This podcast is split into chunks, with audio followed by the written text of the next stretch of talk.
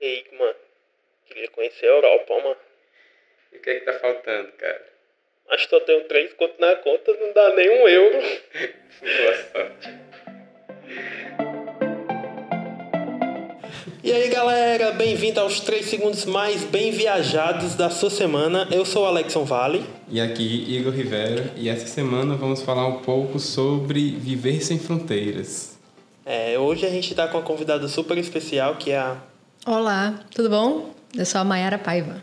Ah, muito bem-vinda aqui ao nosso podcast. E hoje a gente vai falar um pouquinho sobre nossas experiências de viagem, nosso choque de realidade que a gente teve ao mudar de estado ou então de país. Mas primeiro a gente vai começar com nossos feedbacks dos episódios anteriores. E a gente tem um áudio muito legal com os nossos ouvintes. Não, mas pois é, mas a gente era terrorista mesmo, cara. Coquetel molotov, vidro quebrado na. Cara, esse é um episódio daqueles que merecem uma parte 2, cara. Meus tempos de criança, parte 2, cara, muito, muito massa. Eu ri muito, cara, lembrando lá do passado, lá da, do tempo da, da malina, malina- malinação, não, né? Que malinação é, é, é coisa normal de criança. A gente ali, a gente beirava o terrorismo, cara.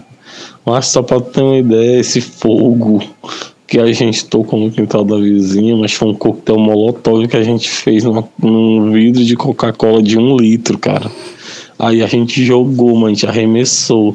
Só que o pavio do coquetel molotov apagou, mano. Aí a gente pensou, não, a gente não pode. É, a gente não pode perder essa gasolina, vamos lá tocar fogo nela. A gente pulou pro quintal da vizinha e tacou fogo, mano. Riscou fósforo. Eu lembro que a labareda no começo assim chegou a queimar os cabelos da minha perna, assim. Eu pulei de volta. Foi justamente na hora que a gente pulou de volta que o vô apareceu na porta, mano. É isso aí, galera. Pra quem não entendeu a história ou quer entender melhor sobre o que ele tá falando, assiste nosso último episódio aí sobre nossa, nossas histórias de criança.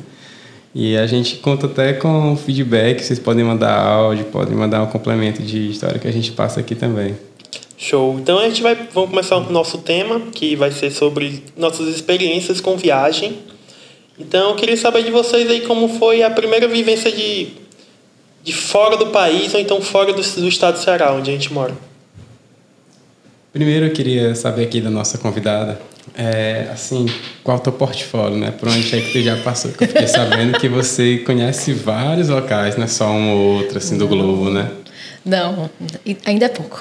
Mas uh, a pandemia estragou os planos desse ano, mas vamos lá. Dentro do país ou fora do país? Começa Bem, por dentro aí. que- começamos aqui. Que eu sou humilde nessa história. Dentro, acho que Nordeste normal para todo mundo, Natal, é, Recife, João Pessoa, por aí, Nordeste. Aí fora São Paulo, eu morei em São Paulo com meu marido durante quase dois anos. A primeira viagem que a gente fez junto, assim, de avião, foi pro Sul.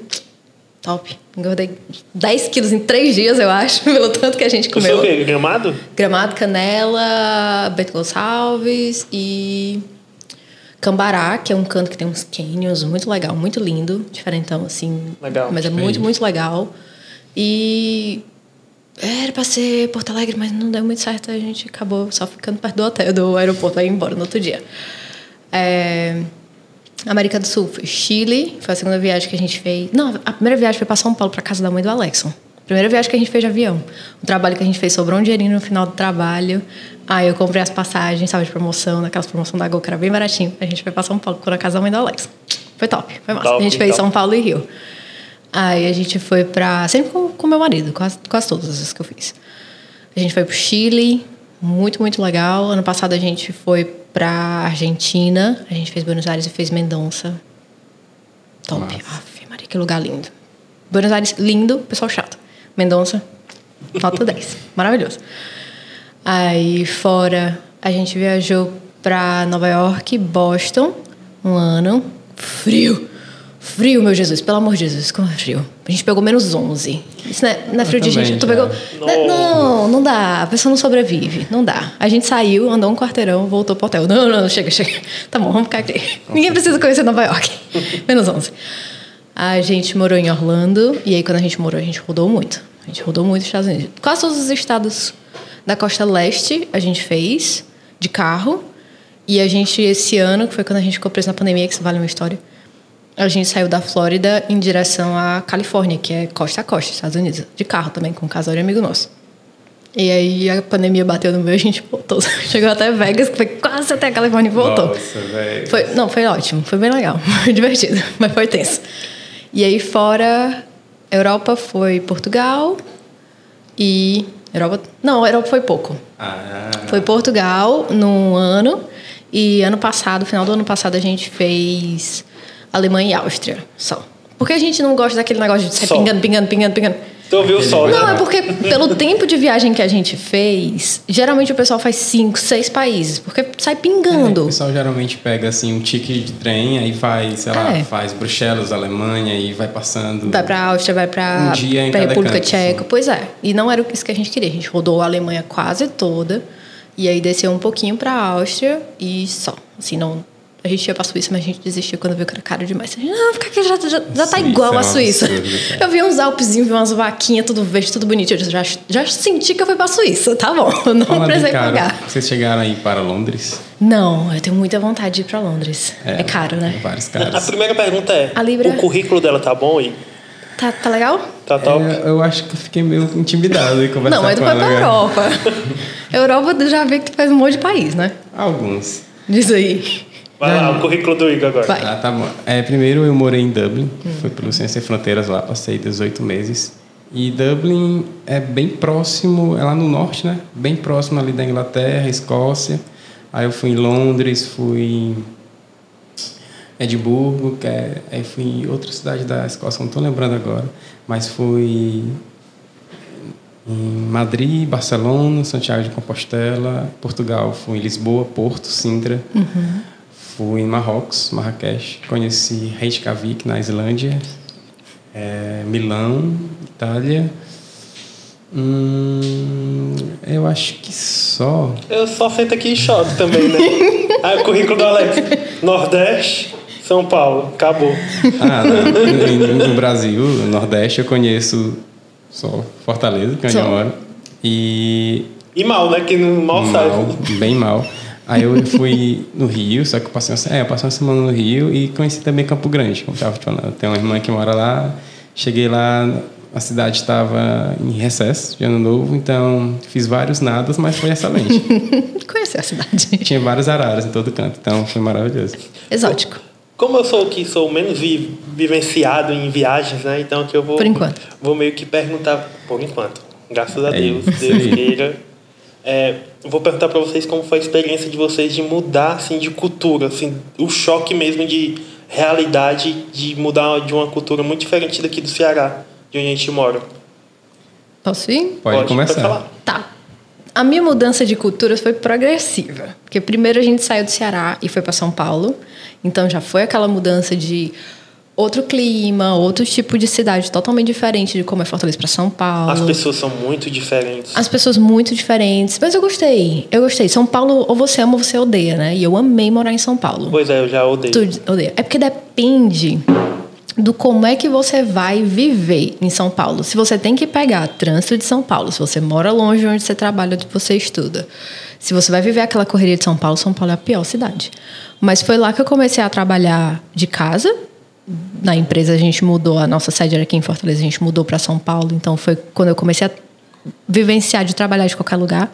Então, para mim foi ótimo, porque eu trabalhava em casa, eu amava onde eu morava, eu amava a minha região, fazia tudo a pé, assim, foi experiência mara, Isso é que a gente chama de qualidade de vida, né? muito. Ali foi a primeira vez, porque eu saí da casa dos meus pais e foi a primeira vez que eu fui morar só com meu marido, que era meu namorado na época, e e foi uma coisa assim totalmente diferente. O estilo de vida que a gente levava aqui, o estilo de vida que a gente começou a levar lá, de vivenciar coisas, de conhecer pessoas, foi, foi muito legal. Foi uma experiência assim maravilhosa. Sim, só uma dúvida. É quando você foi pra lá. Eu acho que já falou que conhecia a mãe do Alex, né? Já. Mas, tipo, não tinha nenhum familiar, né? Meu pai é paulista, mas ele mudou pra cá tem mais de 30 anos. E tinha a irmã dele que morava lá, mas em pouco tempo ela mudou pra Floripa.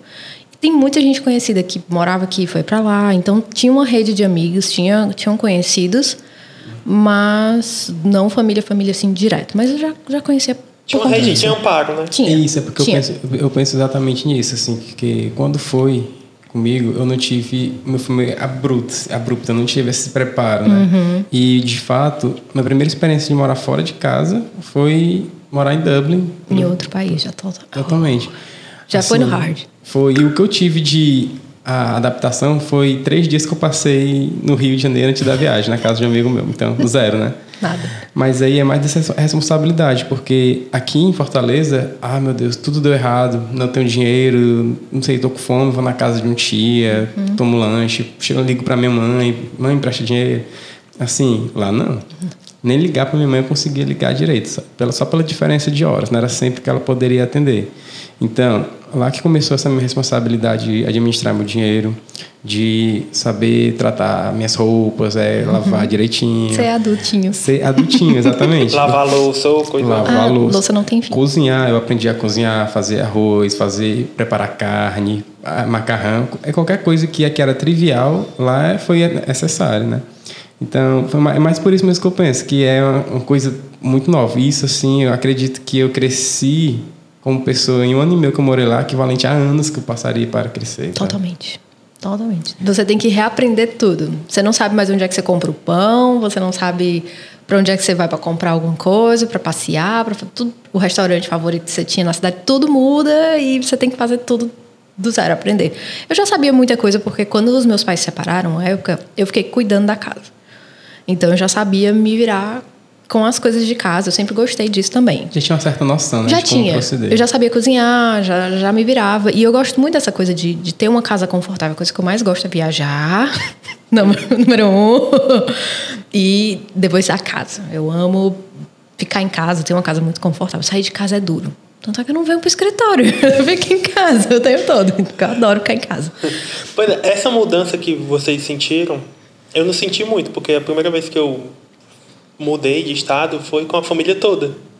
Então, eu tinha um certo conforto, mas não tinha, por causa que quando a gente pedia, tinha que ter amparo da família em si, não tinha muita gente pró- próximo. Mas aí, é, o que eu sentia muita diferença era com as pessoas. Porque aqui no Ceará, no Nordeste em si, a galera, ou a população em si, é muito carinhosa, é muito solícita. E no, no- em São Paulo é diferente, cara. O cara, pra se livrar de você, ele lhe dá uma informação errada e que você que se lasque, tá ligado? Então eles vivem muito naquele mundo de trabalho, correria. E tipo, não era a minha vibe, tá ligado? Principalmente pra um, pra um adolescente. Não era a minha vibe e por isso que nossas experiências foram tão diferentes, por causa que tu foi na, numa vibe que combinava com a tua. Total. É, Já fui até num certo, acredito, nível de vida, assim, diferente. Nível de Total, vida que eu falo, total. Uhum. época da vida, né? Que tu foi muito na adolescência, tu queria mais fazer amizade, conhecer gente que gostava das mesmas Primeiro que eu já coisas. fui com raiva por causa que tava largando amigo aqui pra ir pra lá, e já, já não É, fui, você já, fui com a aura fechado a legal. novas experiências também, né? E a galera lá também que não, não colaborou. Óbvio que eu conheci gente muito legal, que eu sou amigo até hoje. Mas a maioria, né, não colaborou não, tá ligado? pois é, vamos seguindo aqui. E, é, e como a Maia falou, tu mudou de estado, foi por causa de trabalho e o Igor foi por causa de estudo, né? E como foi o negócio de cultura, o, o cultural? O que é que vocês sentiram de diferente daqui pra lá? Pronto, assim, na primeira semana eu já tive uma experiência que, cara, foi muito interessante. Porque, assim, primeiro que eu morei numa casa de família lá. Era uma família irlandesa maravilhosa. E a minha Irish mother foi a Emily. Ela, sensacional, sensacional, pessoa muito boa.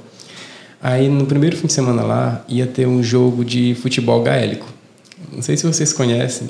O futebol gaélico é meio que a mistura do futebol americano com o futebol brasileiro. Como, né? Mas exatamente. O cara Se botar umas, umas vassouras, tipo é quase o quadribol.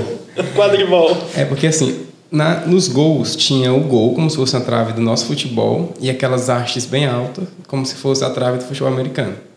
Aí o que acontece? O jogador, ele corre um pedaço com a bola, mas eu não sei exatamente as regras, mas, sei lá, a cada três, quatro passos, ele tem que dar um chute na bola. Ele corre um pedaço. A bola é redonda ou é Eu ia oval? perguntar isso. Cara, acho que ela é meio oval. Ou tem três bolas e um pomo de ouro? é bruto em bruxas. Mas aí ela é essa mistura e que tava jogando era a cidade de Dublin versus meio. Acredito que era. É como eles chamavam a cidade lá, não me recordo agora. Mas tinha uma rivalidadezinha, era como se fosse, sei lá, Fortaleza Ceará. Tava todo mundo muito animado e a família toda foi assistir esse jogo num pub. A família toda que eu falo, crianças de 4 anos, crianças de 6 anos, crianças de 8 anos. Um pub é como se fosse um bar, né? É, é Ambiente como se fosse familiar. um bar. Mas isso, porque assim, irlandês, você fala, vê irlandês na internet, qualquer canto, as pessoas associam logo que adora beber, adora bar. Aí lá eu entendi o porquê. Porque eles levam crianças, mas as crianças ficavam tomando suco de groselha e comendo cachorro quente. Os adultos bebendo Guinness e outras cervejas Tá com a blusa hoje. representando as pints né, de 500 ml. E lá todo mundo se divertia, porque a, os amigos se encontravam com as famílias amigas e as crianças que eram amigas ficavam conversando, brincando e tomando suco de groselha e comendo cachorro quente.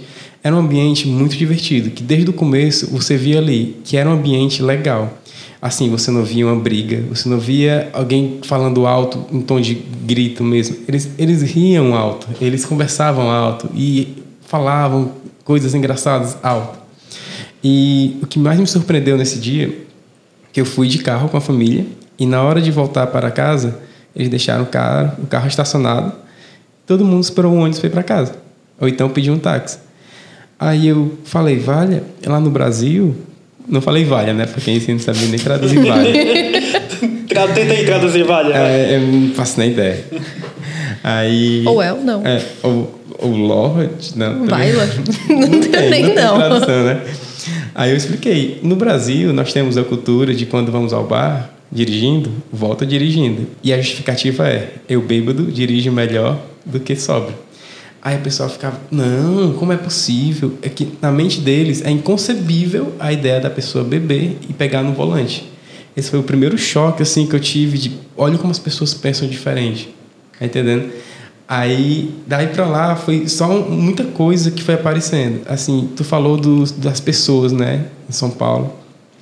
Eu não sei se é porque Dublin ele já é meio que um centro de intercambistas, eles estão acostumados a receber pessoas de toda a Europa, na verdade de todo o mundo. Conheci chineses, japoneses, turcos, assim como franceses, italianos, alemães, muito brasileiro. Ou seja, eles já têm meio que uma forma de como agir com os estrangeiros. E, cara, eles são super hospitaleiros e se eles não assim, eles têm um sotaque bem difícil. Se eles percebem que você não está entendendo, eles fazem o máximo para falar baixo, falar devagar, para você entender. Eles lhe ajudam muito, sabe? Então, irlandeses 1 a 0 brasileiros. Mano, e o que tu falou sobre cultura, é, tinha alguma coisa, alguma mania, alguma coisa de brasileiro que tu fez lá, ou a Mayara fez em algum canto, que a galera estranhou? Cara, teve uma, uma ocasião que foi o seguinte. eu Não sei se se enquadra bem na tua pergunta, mas o que aconteceu? É, eu saí para um pub com os meus amigos, mais uma terça-feira, todo dia a gente saía. E a gente tinha um esquema de todo dia, era um pub diferente, tinha uma promoção, então a gente ia sempre no da promoção, né? Aí eu cheguei em casa, era aproximadamente 10 e meia da noite, 11 horas. Aí as casas lá, acredito que seja igual nos Estados Unidos, não sei. Elas têm duas portas. Tem a porta externa e a porta interna. E tem meio que um vão entre elas que é para manter a temperatura, acredito, né? Na- lá onde a gente morava não tinha, porque era Orlando. Orlando é quente, É né? quente. No final do ano fica frio, fica bem frio, pode chegar a zero. A gente pegou menos de zero até, mas não nevou. É raro nevar, acho que desde 89, sei lá, no, no geral. Mas em outros estados, sim, tem que ter aquela. É, as casas lá elas são feitas para o frio. Inclusive no verão, apesar do verão chegar no máximo a 20 graus, eu sofri tanto de calor que eu ficava impaciente tomando vários banhos, que era um costume, um costume brasileiro que todo mundo estranha a gente tomar mais de um banho por dia. Se eu tomava um banho pela manhã, outra noite, o pessoal ficava olhando assim, meu Deus, quanto banho, para que tudo isso, tá entendendo? Nossa. E, e assim como teve ocasiões que eu passei dois dias sem tomar banho porque tava só Tava em muito casa, frio. tava muito frio e você não soa. É impossível você suar. Aí o que aconteceu? Cheguei em casa, 10 horas da noite, 10 e meia, as duas portas da residência esta- estavam escancaradas, como chamamos aqui, né? Aí tudo escuro, aí pronto, na minha cabeça veio logo, meu Deus, invadiram a casa, fizeram alguma coisa com a Emily. Meu Deus do céu, eu já fui andando assim com aquele receio de encontrar o que eu mais temia. Aí abri a porta, nada, passei tudo escuro, fui acendendo as luzes, nada. Aí quando eu olhei para o quarto, a Emily estava dormindo, bêbada, que ela bebia muito, muito mais do que qualquer pessoa que eu conheço. Aí eu fiquei com aquela coisa ruim, meu Deus. Aí fui vendo as minhas coisas, entrei no meu quarto, vi se estava lá notebook, bolsa. Aí tava tudo lá, né? Aí beleza, eu saí fechando a casa. Aí no outro dia eu fui conversar com a Emily. Não, Emily, aconteceu alguma coisa, porque ontem eu cheguei. Ela, não, eu cheguei e dormi.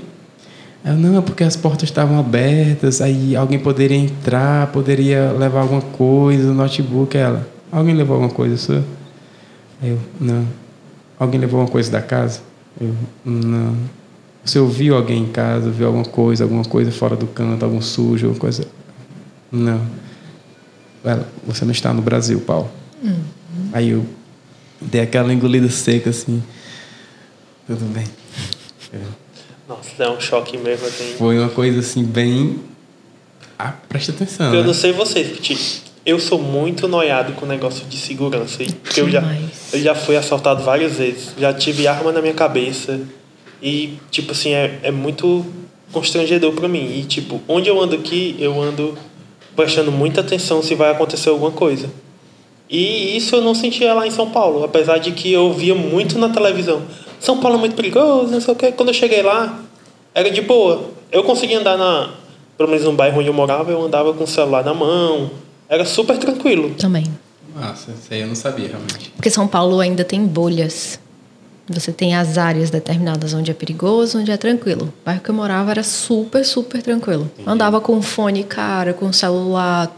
A gente ia pra academia andando. Muito tranquilo, muito tranquilo. Nunca Nossa, tive nenhum susto nem nada. Aqui, Era muito aqui bom. em Fortaleza você não tem como prever, né? Não.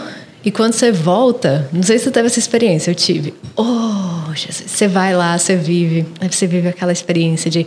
Você não mais se preocupa. Se sua porta, quer dizer, a porta trancada eu sempre me preocupo porque eu escuto muito podcast de crime e eu sou meio noiada demais com isso. Então, sempre eu tranco a porta, independente de onde eu esteja. Mas você anda com o celular falando. A gente ligava pra família, caminhando, a gente gostava de caminhar todo dia pelo bairro. A gente ligava pra família tal. Era uma coisa assim que não passa mais pela sua cabeça que você vai estar no sinal e um doidinho vai bater no seu vidro e roubar seu celular porque você tá olhando o GPS, ou que você tá andando na rua escutando música. Não passa mais isso na cabeça. Você esquece que existe insegurança. Depois de um tempo você esquece. Mas isso aí era em São Paulo ainda? Ou... Não, aí era em Orlando. Ah, Orlando. São Paulo você ainda fica com aquele olhinho assim. É, ainda tem um. Mas em Orlando você esquece. Porque você via, que nem vocês falaram, o, o pirangueiro de lá, né? Passava o pirangueiro por mim, e no começo eu ficava assim, tenso. Quando eu olhava pro pirangueiro, ele tinha um celular muito melhor do que o meu, um fone de ouvido muito melhor do que o meu, os, os tênis muito mais caros que o meu. Os galos de lá é rico, mano. Eu acho, eu acho que eu sou mais perigosa pra ele do que ele pra mim. Você sabe de onde eu vim? É. Você sabe que eu sou de Fortaleza? Você sabe, onde, você sabe o que você tá falando? Mas aí. Então você esquece aquele sentimento de estar o tempo todo preocupado, o tempo todo preocupado. Mas quando a gente voltou Gente, eu fiquei paranoica. Eu não fiquei normal, não. Agora eu tô ok. Eu ainda sou muito paranoica, presta atenção em tudo, eu tranco o carro. Mas quando a gente voltou, eu andava nas ruas pensando, você assaltada, você assaltada, você assaltada, você assaltada. Meu Deus, aquele cabo estranho, aquela coisa estranha, é, é tenso. E tudo você acha ruim. Passou por esse período? Demais, até hoje. eu também, mas hoje tá menos ruim. É. Mas tudo você acha horrível, tudo você compara. É, é, inevitável. Lá, assim, eu passei 18 meses e acho que a notícia mais aterrorizante que eu ouvi da cidade é porque assim, lá tem um Luas, que é como se fosse um metrô, só que não vai por baixo da terra, só aquele bondinho por cima. A notícia mais forte que eu ouvi foi assim: é uma pessoa topou na linha do Luas, ele freou, ela levantou e continuou. Foi notícia de jornal isso. Oh. Tá entendendo? Eu não ouvi falar de acidente, de não ouvi falar de morte, de assalto. Assim, o que eu ouvia falar, o que acontecia era pickpocket, né? Que a uhum. pessoa deixava, sei lá, um celular no bolso, aí vinha alguém e puxava. Mas bem raro. Ou então a pessoa deixava o celular em cima da mesa e quando ia pegar uma cerveja, alguém passava e pegava. Mas também já é abusar demais da sorte, né? Imagina aí a Emily assistindo um Barra Pesada. Nossa Não. senhora, coitada. Ela nunca mais aqui. Eu lembro que Tipo, um amigos meus tinha, traziam uma galera de fora, tipo, para intercâmbio, né? E eu lembro que veio uma italiana. Tu se lembra dessa história? Lembro, lembro. Que eu não sou muito bom em inglês, né? Mas, tipo, ela também entendia um, um pouco de português. E a gente foi sair de galera pra Beira-Mar. E eu, e eu, na maior empolgação, falando as coisas de, de ponto turístico pra ela, eu, olha ali foi onde um italiano foi esfaqueado. Foi. Aí ela, essa menina fechou a cara assim. Coitado. Ah. Aí Coitado. Alexson, pelo amor de Deus, menina. E ela já tava nervosa. Foi antes ou depois? Não, aí pouco tempo depois, ela foi assaltada no ônibus e a família dela mandou ela voltar. Oh, Imediatamente. É. É coisa. Eu conversando com, com uma americana lá, ela era americana, a mãe dela era da República Dominicana, mas tinha ido muito novinha para os Estados Unidos. E elas, ah, a gente gosta muito de viajar, não sei o quê. Mas o Brasil, o Brasil não é muito perigoso? Eu, não, é perigoso, mas ok, não sei o quê. "Hum, Mas tem assalto com arma? Eu, tem, tem. Assim, Mas, é, mas você já passou? Eu, já. Seu marido? Já. Todo mundo praticamente já passou. A pessoa fica. É o segundo batismo, gente. Você não Chocada. sabia? Mas é. E quando você tá lá e você começa a, a ficar indignado com as pessoas que estão aqui. Como é que a pessoa vive desse jeito? Você dá uma revolta. Porque você- Mas você volta e vive igual. Infeliz- Infelizmente, né? Que eu costumava a falar isso, que lá eu aprendi a viver, porque aqui, é assim, quando você compara, aqui você sobrevive, tá entendendo? Porque lá, cara, transporte público é outro nível, é qualidade, é segurança. Lá eu presenciei a primeira vez assim, o Wi-Fi no ônibus, eu fiquei maravilhado. Isso foi em 2013, né? Então, Aqui também tem Wi-Fi, mano. Um negócio que a gente não, pode tirar o celular pra fora pra Então, usar. lá eu via pessoas indo trabalhar com um Mac na, na perna, acessando o Wi-Fi do ônibus, tá entendendo? Aí, assim, o que tinha de mais que deixava a gente meio, como é que eu posso dizer, amedrontado, era que lá tinha os snackers. Tem os snackers. É como se fossem os pirangueiros, só que o quê? Eles estão sempre bem vestidos, bem normal, só que é aquele grupinho que implica com quem é de fora. Às vezes a gente passava, eles rebolavam papel na gente, bolinho de papel, ou o Nossa, brasileirinho. como eles são radicais. Perigoso. É, é tipo, e a, a- e a Garda, que é a polícia de lá, a arma deles é um apito. Tá Deixar alguém surdo? é. Não, simplesmente pra pessoa ver que ele tá lá. E todo mundo tem muito Respeita. medo, respeita demais, demais. Se o cara estiver fazendo o máximo errado, ele apita, aí o cara, ah, não, desculpa, tudo bem, acabou. É isso. E lá eu tive essa experiência que ela falou, assim, lá eu tive a oportunidade de comprar meu primeiro iPhone quando tava morando em Dublin, foi lá em Belfast, comprei Qual a moeda de lá? De Belfast, Não, a moeda da Irlanda. é euro. Euro. É euro. Mas em Belfast, é, que é em Belfast é a Irlanda do Norte. Aí ele pertence a, ao Reino Unido. Aí para ir de, de- da República da Irlanda para a República para a Irlanda do Norte, tinha que converter para libras. Aí eu comprei meu iPhone em libras.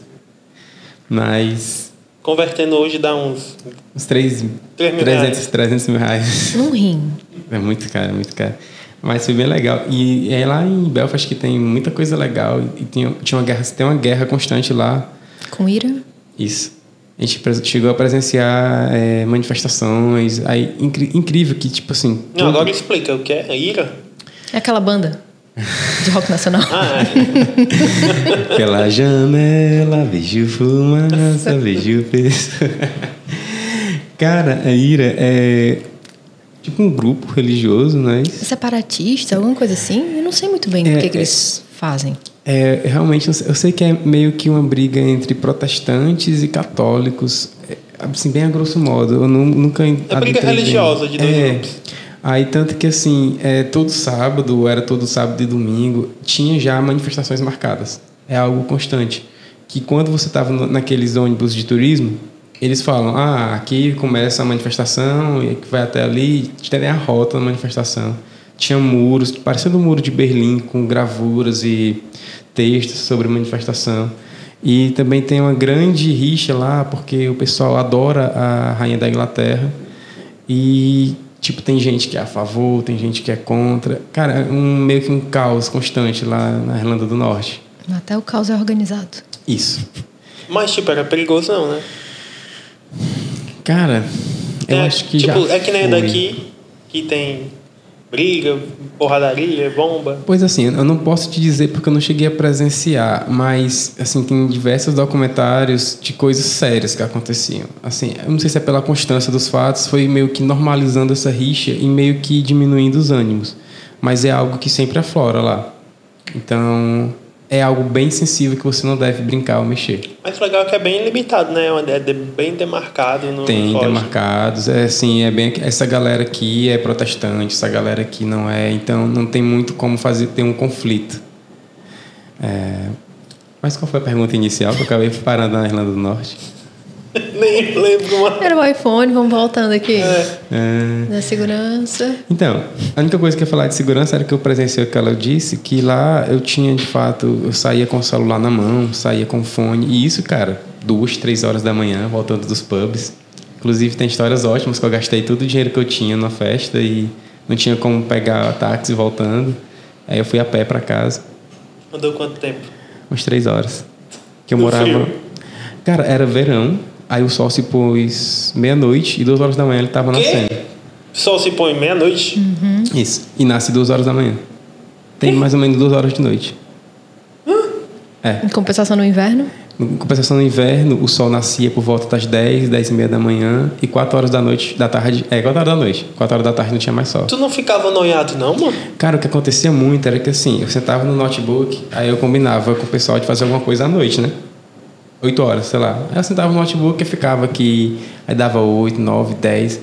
Aí eu, né? quando eu olhava a hora, já era tipo 11 horas da noite. Eu, já era. Porque o sol tava forte. Forte.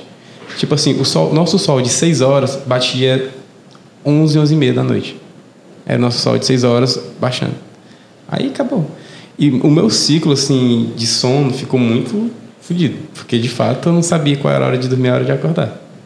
Nossa, tu já pegou isso? Não nesse nível. Lá em Orlando, no, no verão, um sol se põe perto de nove da noite, mas parecido com São Paulo. Pois é, E isso eu já peguei em São Paulo, mas seis é, e tipo, pouco. é tipo 7 horas da noite, tá sol e... Na hora de verão vai até oito. Eu achava estranho no começo, quando a gente mudou, tava no, no hora de verão em São Paulo. E eu achava esquisito, porque eu andava pela, pela rua e eu vi entregador de pizza chegando. Eu disse, o que, que esse pessoal tá pedindo pizza de... Acho que eu falei contigo essa tarde, semana, não né? foi? Foi. O pessoal tá pedindo pizza à tarde. Aí quando eu olhava, era oito da noite. Ah, tá, ok. Tudo bem, tá normal.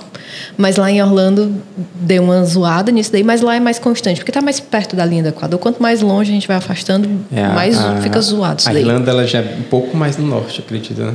Não é bem mais no norte. É, aí ele. Orlando tá a- pertinho. as, as estações, cara, é uma coisa maravilhosa você presenciar. Porque, tipo, verão era bem verão. Aí, outono, verão, primavera. É bem definido, né? um Bem super. definido. Aí, Bateu a data, vira. É uma chave. E tipo É. assim, é uma chave de temperatura. Todo Uhum. mundo adoece quando chega o inverno, porque é tipo assim, a temperatura tá lá, sei lá, seus 13, 8, 9, aí buf, 1, 0, 2. É bem definido que nem aqui, né? É. Que aqui é calor, mormaço. Inferno. É incrível. É a coisa que eu mais sinto falta aqui. Aí, É uma das coisas. É a segurança, a facilidade de comprar coisa, de, de você poder ter um, um estilo de vida bacana Poder sem aquisitivo dar seu, bem legal. seu rim para cada coisa que você vai comprar, um quilo de arroz hoje em dia. E as estações, eu sinto falta de frio. Eu Não sinto muita frio. Falta. Eu sinto frio. muita falta de frio. Eu falando sobre esse de poder aquisitivo, eu ouvi muito que, tipo, você encontra equipamento que aqui em Fortaleza seria super útil e, e valioso, o pessoal joga fora. Uhum. Tem muito disso? Tem, tem. Lá na- no nosso primeiro apartamento, em Orlando, a gente morava num, num condomínio que era bem legal, porque era perto da faculdade e tinha muito estudante de vários locais, tanto dos Estados Unidos quanto do mundo. Tinha uns árabes lá, morro de estribado. Certeza que aqueles bichos eram filho de, de shake. Certeza, era só os carrão que tinha lá, era, era dos árabes. E aí tinha muita gente, era bem, bem legal, porque também tinham várias empresas de tecnologia lá na área, que era como se fosse um- uma área que fomentava isso, não sei como é o nome disso. Vale do Silício. É né? Vale do, do pântano, porque não é em Holanda. Aí lá era um poder aquisitivo, aquisitivo legal, não era assim, nem pobre, nem muito rico. Era ok. E um dia a gente estava no. Foi jogar o lixo, e o lixo, o pessoal jogava tanto o saco de lixo quanto eles botavam as coisas que não queriam mais. A gente pegou uma sapateira, assim, zerada, zerada, zerada, para botar os sapatinhos na entrada de casa. Lixo. O pessoal jogava sofá, jogava. Não equipamento, eu não vi equipamento eletrônico. Tipo, o pessoal fala que no Japão tem. É, Mas computadores? Computador, televisão, essas coisas não vi. Mas móvel, muito. É, porque muito, lá na muito, Irlanda muito. acontecia muito também, mas acontecia mais em tipo acomodação de faculdade mesmo. Porque o pessoal ia passar um semestre ou dois, aí chega. Gente Uhum. que tinha uma grana, né? Chegava, ah, eu quero um, sapateira, eu quero um móvelzinho, E um po- uma poltrona. Aí comprava e, ah, vou embora, não vou levar uma poltrona Uhum. comigo para outro país. E descartava. Tentava vender, não vendia e descartava. Agora fala pra mim como é lá o IKEA. A IKEA é a melhor loja. Segunda melhor loja do universo. Conta Vai- aí como é os preços lá. Não, é ridículo. Primeiro que você chega na IKEA, aí tem um restaurante. Já foi na IKEA? Não, acho que não tinha isso em Dublin. Não, não é possível. Tem em todo canto da Europa. IKEA. A IKEA, IKEA. É uma loja de imóveis, assim, como se fosse uma Tok Stock. Acho que eu nunca vi nesse Etna. tipo de loja. Ele só andava em pub. Não. Né? Lá- É. A loja que tinha em Dublin era pênis. Sim, moedas. Não, era P, E. Era, era com Y, P, N, é P, E, N, N, Y, I, I, S. Era um nome estranho. é que são as moedinhas É, mas é, americanas, é né? isso. Ela era uma variação de uma loja britânica. Que era tipo. A roupa era ridiculamente barata. Era uma camisa era tipo. Aí a galera ficava olhando assim, "Ah, aquele retardado, toda vida que passa aqui, passa rindo. Por que diabo deve ser, né? Aí- Aí, lá vai o capô cearense. É, Aí chegava, Sempre. e quando ele chegava assim, ó, pênis aqui, pênis aqui, pênis aqui, a camisa pênis, calça pênis. Tudo baratinho. Sim, Mas a IKEA é uma loja de imóveis, tá? Aí, primeiro, quem gosta de coisa de imóvel, de casa, pira, né, lá. Só que você, assim que você chega, tem um restaurante. A Almôndega é uma loja sueca. É. E aí tem umas almôndegas suecas, que são incríveis. É muito, muito bom. Melhor até que a italiana, por incrível que pareça. Ela tem um, um molhinho de carne assim, aí vem com purê de batata, vem com uma geleiazinha umas frutinhas vermelhas que eles têm e uns vegetais. É muito bom e é muito barato. Muito barato. Era Massa. tipo assim, 5 dólares, eu acho que. Não vamos converter, tá? Vamos 5 dólares, 5 reais aí. Não converte, não se diverte, É, né? não, não se diverte, ainda mais hoje em dia. Quando eu mudei ainda dava, mas agora não dá mais não. E aí é um pratão gigante e é muito gostoso, muito gostoso. Você já chega já feliz, já vai comer. Em Portugal, a gente já foi aqui em vários países. Eu Sente o drama. essa. Porque é uma refeição muito boa, muito barata. Você sabe que vai ter qualidade em qualquer canto que você tiver. A gente já foi nos Estados Unidos em vários cantos. A gente já foi no- em Portugal. A gente foi na Áustria também. Aí lá em Portugal eles têm o pastelzinho de Belém. Ai, Jesus. Pastel, pastel de nata. bom, é pastel de nata bom. e um café. E o café é refil. Você pode tomar quantas vezes você quiser. Você fica bebinho. É tipo 50 centavos de euro. Ridículo. É, é ridículo e é muito bom. Aí você já, já começa a felicidade aí, tá? Na IKEA. Você vai no restaurante, você já programa assim pra ir na hora do almoço, é lotado. Aí você já vai. Aí depois você vai andar pela loja. A loja é gigantesca e tudo é muito barato. Muito barato. Você compra um móvel de casa assim por tipo 20 dólares. 50 dólares. Você compra um, um rack de televisão. Cadeira, é tudo barato. Aí nossa casa era toda. Todo mundo que muda para os Estados Unidos, principalmente assim, quem vai estudar tal, a casa toda é a IKEA. Toda é a IKEA. E o mais engraçado que eu vi é que eu tava vendo uma entrevista do Zlatan Ibrahimovic. jogador de futebol. Jogador de futebol. É, vocês não sabem. Ele sabe. É, todo mundo ele sabe. É o Deus Vic. É, ele é muito, muito engraçado. Você acha, mas é engraçado. E ele é sueco. E é morto estribado. E aí ele foi. Tradução estribado rico. É, ele, ele mudou para os Estados Unidos e aí ele foi jogar lá, acho que no, no time de Los Angeles, não me engano. E ele montou a casa toda, botou móveis da IKEA, que é móvel barato. Aí o, o manager dele lá. Mas você vai botar a sua casa toda de IKEA? Aí ele. Mas IKEA? Sueca é barato? Mas você é um cara rico. Ele. Por isso que eu sou rico. Porque eu compro meus móveis na IKEA. Aí ele ganhou o patrocínio da vida toda de almôndegas suecas da IKEA. Sonho. Mas a IKEA é. Você encontra desde de acessório de banheiro até sofá, cama, tudo. Tem uma É loja perfeito. também que é uma loja que vende coisas mais aleatórias, né? Que é tudo barato É o, também. É a chamamos de Marshalls? outlet. Não, o Marshalls ou TJ Maxx ou. Walmart. É o Walmart. O Walmart é o supermercado. É, Só supermercado, que tem é. tudo. Você pode comprar uma arma ou você pode comprar uma aveia. E é tudo barato também. É, assim, tudo. Supermercado, tudo bom. Mas tem as coisas caras. Mas tem aquelas histórias tem que é mais barato comprar uma meia nova do que mandar lavar uma antiga. não sei se é mais barato, mas é barato. Não sei se pra gente convertendo não, não é mais barato lavar, mas é barato. Tanto é que a gente programa. A gente vai uma vez por ano para os Estados Unidos. A gente não compra nada aqui. Nada, nada, nada. A gente não compra roupa, a gente não compra tecnologia, a gente não compra absolutamente nada, só o supermercado. A gente vai, até remédio de vitamina a gente compra lá. A gente vai para os Estados Unidos e faz as compras anuais. das coisas de casa, assim, de decoração, de roupa, tênis, sapato, tudo. Qualquer dia eu entro na mala de vocês pra Então, Pode ir. é, quando é que vai ser a próxima viagem mesmo? Não, com Covid, não sei. Sabe que a gente ficou preso lá? Por causa do Covid? Nossa, começa aí com os perrengues. Peraí, vamos lá. Tem tempo? Tá, pode falar, eu tenho 3 horas e 40 minutos aqui de gravação. Top, se dá tempo. Seguinte, a gente tem um casal de amigos que é o Rosier e a Danúbia. O Rosier, ele escalou o Everest. Ele não só escalou o Everest, ele escalou a maior montanha de cada continente. Ele é meio aventureiro e para escalar o Everest Meio, ele foi né? Mas meio, se fosse inteiro. só um pouquinho. E para escalar o Everest ele foi três vezes. As duas deu muito errado, muito errado. Foram as maiores tragédias do Everest, ele estava lá e escapou, graças a Deus. Caramba. E aí na terceira vez ele conseguiu. E aí a gente viajou, eu, meu marido, Vitor, a Danúbia e o Rosier. Lá foi, a gente foi fazer essa bendita road trip pela, pra pegar a Rota 66, porque a gente queria ver o Grand Canyon, nananana. Foi massa a viagem, a gente foi na... E aí, era começo de março, dia 6 de março a gente saiu daqui. A gente ia pegar o meu aniversário e o aniversário da, da Danúbia, né, nesse período. Aí lá fomos nós, muito felizes, muito faceiros no carro, indo, visitando vários pontos. Foi super legal. super. A gente viu cada coisa assim legal, aqueles interiorzinhos do Texas. A gente passou no Novo México, é derrubado, é pior do que o Ceará. Como é que pode? Eu não sei. Mas é. é e a gente bateu lá na, em Vegas e aí foi voltando. Né? Porque o nosso plano era chegar uns dias antes de voltar em Orlando para fazer as compras. Tal. E Orlando é uma cidade que a gente morou, então a gente queria ver amigos, queria resolver coisas que precisavam lá no banco, tal, que a gente ainda tem conta, ainda tem coisa por lá.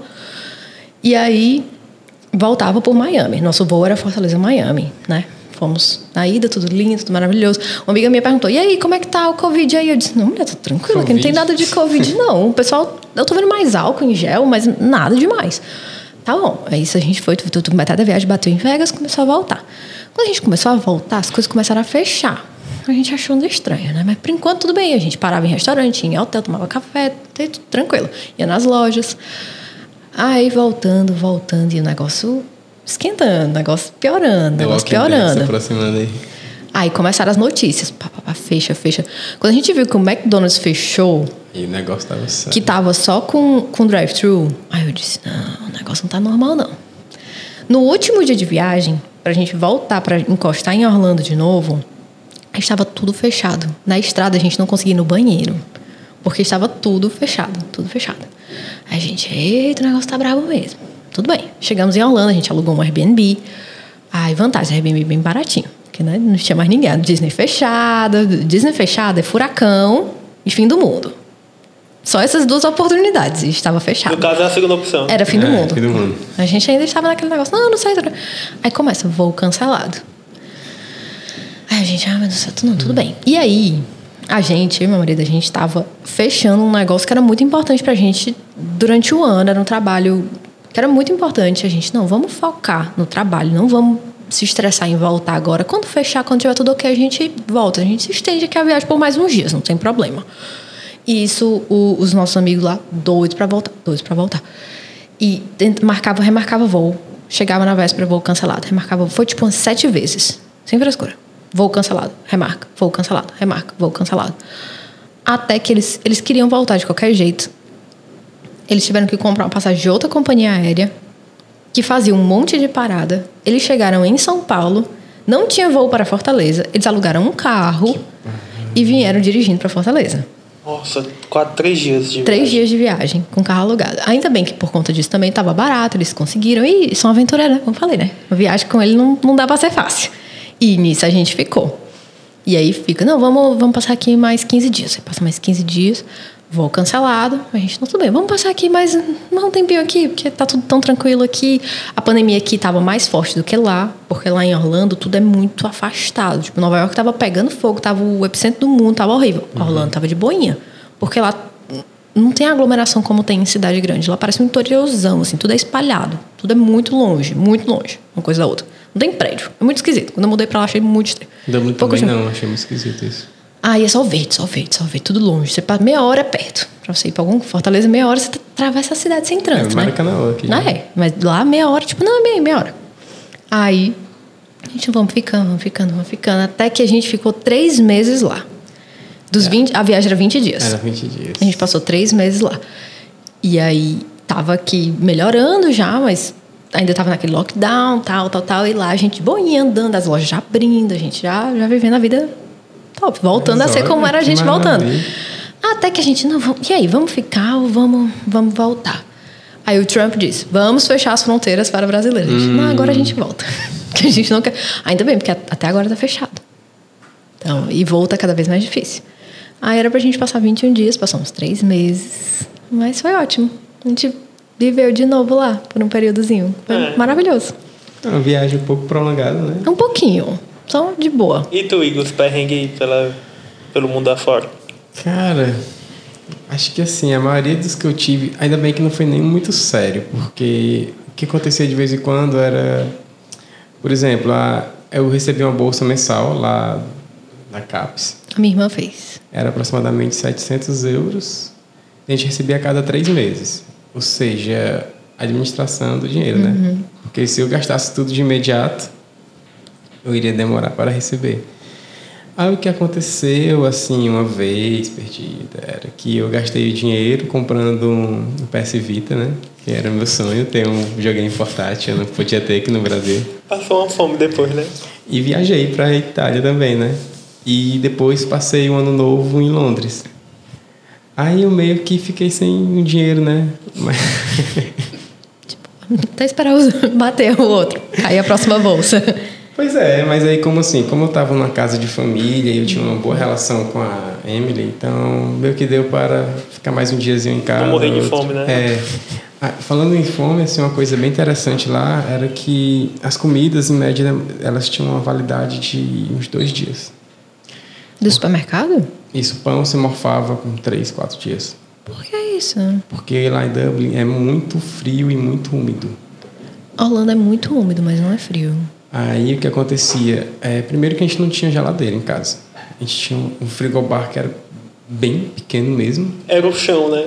E ficava no chão o frigobar, inclusive. Não, eu falo assim, a gel- a geladeira deixava Era o chão. chão. Botava lá Não, fora. Isso aí, a gente comprava os packs de cerveja, essas coisas, deixava no corredor do lado de fora para gelar. Isso é normal mesmo. Não sei se tu falou sério, mas é normal. Não, eu lembro que tu, quando tu. Eu falei contigo quando tu morava lá, tu. Não, eu, bebo- eu deixo minha garrafinha de água aqui no chão e é- quando eu tiro do chão tá gelado. É, porque, porque o chão, apesar de ter um. O chão lá não é. Nosso chão aqui, ele tem o, o, o chão mesmo, né? E tem um piso de madeira que ele isola o calor.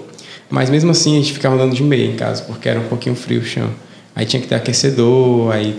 A casa é toda estruturada para o frio. É bem interessante a forma que eles fazem. Inclusive tem tipo uma camada de isopor entre o lado externo e interno. Mas para gelar bebidas, era sempre do lado de fora de casa. Mais rápido que a geladeira. A geladeira não cabia, inclusive. A gente- na geladeira sempre tinha, sei lá, uns dois Essa geladeira pacotinhos. tem um mundo. Isso, exatamente. Inclusive a água lá, a gente não, não, tinha, não cobravam água na época, não tinha taxa d'água. E uma das coisas que eu achei mais estranho é que eu chegava lá, abria a torneira e bebia água. No começo eu fiquei meio assim, cabreiro, né? Como a gente. Que vai beber água da. Da Pois é, porque aqui. Vai ficar com lombriga. É, sei- é uma morte certa. Aí lá eu ficava assim, não sei se eu tomo. Eu, na primeira semana eu ainda comprava uma garrafa de água mineral. Porque no, no frio não dá muita sede, né? Dá. Dá. Dá. Porque você fica dentro do, do aquecedor, o bicho seca. Ah, porque eu passava frio mesmo. mas E também, é, pelo fato de ser frio, meio que. Eu não sei, eu ficava com muita vontade de fazer xixi o tempo todo. Que meio que o corpo absorve a umidade. Vai ficar com não. o Ah, pé porque frio. lá é muito úmido, né? É. Aí, assim, e na sala de aula, era sempre o aquecedor ligado. Aí, assim, era, era um, aquele quente confortável, mas que puxava. Eu sempre andava com a garrafa de um litro d'água na bolsa. Sempre, sempre, sempre, sempre. Mas uma coisa engraçada que aconteceu, que era, foi muito vergonhosa, inclusive, que eu não sei se foi a água ou a comida, mas eu desenvolvi uns barulhos estranhos no estômago. Aconteceu isso? Xi? Não. Que ele, ele tava aqui de boa na sala e todo mundo em silêncio. Aí, Quando E todo viaja mundo tem ouvia. isso, é morando não. Todo mundo via. Aí, mas, a- o barulho parecia como se fosse aquela Tem um porta. monstro com- dentro. ou, às vezes parecia uma porta com problema assim, que aí, aí eu ficava morrendo de vergonha, dava uma tossida. ah, não. Todo mundo eu ficava com muito, muita vergonha, muita vergonha disso. E dava dor de barriga, não? Cara, não. Mas o que aconteceu muito foi a comida que eu mudei, que lá eles não têm costume de comer arroz, como a gente tem aqui. Lá. Batata. Batata. A alimentação é à base de batata, é, pernil, comida pesada mesmo. E assim, várias vezes a minha janta era purê de batatas, com batata frita, com uma batata cozida e com a wedges, que é como a gente chama aqui de batata rústica hoje. Batata, batata, batata. Quatro, quatro tipos de batata e um pernil. Seria meu sonho. Inclusive, você já viu o Irish Breakfast? Aquele. Não, eu já vi o English. Ou o Irish am- Coffee. Mas o Ah. Irish Breakfast. Não. O coffee é muito interessante também, né? Que é o whisky, aí tem um creme e tem tipo um cappuccino com tudo isso. Mas o café da manhã irlandês, cara, é maravilhoso, é muito bom. É parecido com o inglês? Ah, Tem feijão? com o British, né? Tem. É um feijão. Tomate? Um feijão com molho de tomate. Aí tem o white black pudding, que é como se fosse uma gordura de porco com. Cara, eu não sei como é feito. É estranho, parece nojento, mas é muito gostoso. Nunca comi. Aí tem o black, tem o white, tem. Isso é um café da manhã, né? É o É, é, que chama de, é porque assim, é que eles chamam de brunch, né? Que é o café da manhã e o almoço. Ou seja, eu- comia por volta das 10 horas, mas eu acordava umas 9 com aquele cheirinho do bacon assando já. Hum, maravilhoso. Aí tinha feijão, tinha bacon, tinha uma fatia de pão, claro. Claro, pra deixar leve, assim, né? Purê de batata, claro. Tranquilo. E às vezes um Guinness, só pra No completar. café da manhã. Brunch. No brunch. Mas aí a gente comia isso e tipo. Ah, e tinha linguiça também, né? Salsa. Sausage. E ovos. Ou então era um co- suco de laranja, que também acontece de vez em quando. Mas aí a gente comia isso. Só pra por dar aquele volta- sustinho assim. É, só pra ah, balancear as coisas, né? Aí a gente comia umas 10 horas da manhã e a fome só vinha 4 horas da tarde. E tu ainda se pergunta por que teu estômago virou um. um Ei, bicho. cara, eu botei Você na engordou? prova, viu? No começo eu engordei, mas assim, na primeira, nas- no primeiro mês eu já fui atrás de um plano de academia. Inclusive, cara, a academia lá merece um tópico muito forte. Que eu consegui um plano anual, ganhei mais dois meses grátis nesse plano anual. E a academia era o seguinte: além de ser imensa, imensa, imensa, tinha uma piscina aquecida, tinha duas salas de Aquela que aquece é sauna, duas Sauna. saunas e duas jacuzzis. Pagando quanto?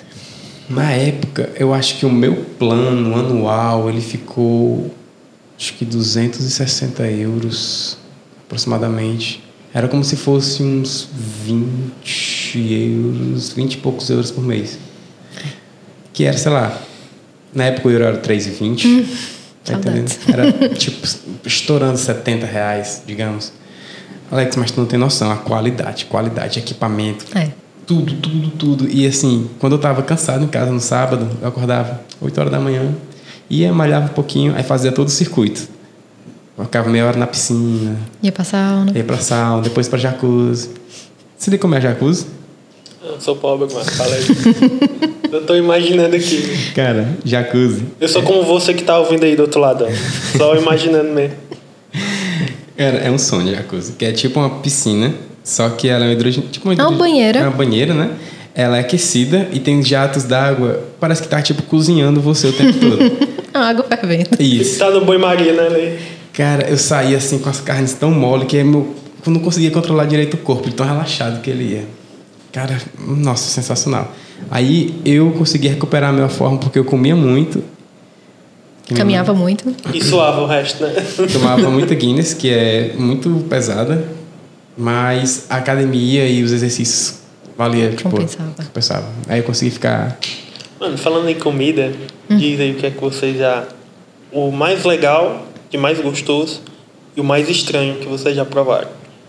O mais estranho. Não sei dizer o mais estranho. sei tu dizer. sabe? Eu Além fui- do, do white pudding que tu falou. Era estranho, mas era gostoso. Gordura Agora, de porco é estranho pra porra. cara, mas Ah, bacon não é gordura de porco? É, é, mas era Mas concentrada em pudim. Sei lá. Não, não, Não não até pudim. comer. É porque ela é feita no, no forno, ela fica meio fritinha, sabe? Cara, É difícil, eu, não- eu nunca vi isso por aqui, eu não sei explicar direito, não sei traduzir isso. Comparar, não tenho nem Não ideia. tem. Nunca comi. Mas o que eu comi de mais estranho foi quando eu fui pra Islândia. E lá nós fomos num restaurante de comidas, não sei se eram locais, antigas, que eu provei carne de tubarão, que é, tem, tinha com forte concentração de amônia, não achei muito legal. E estômago de baleia, que eu também não curti muito. E outra coisa que eu não gostei foi de polvo, que eu comi Hum, Santiago de Compostela, não curti muito também. Não. Eu acho bom. Meio borrachudinho, mas eu acho bom. Eu, eu, eu tive um pouco de preconceito, assim, eu olhava assim. ele, Aqueles tentáculozinhos? Aqueles tentáculozinhos olhando Pô, pra a mim. gente come aqui no sushi, mas é gostoso. mano. Eu, eu não como, tá? É, mas é bom.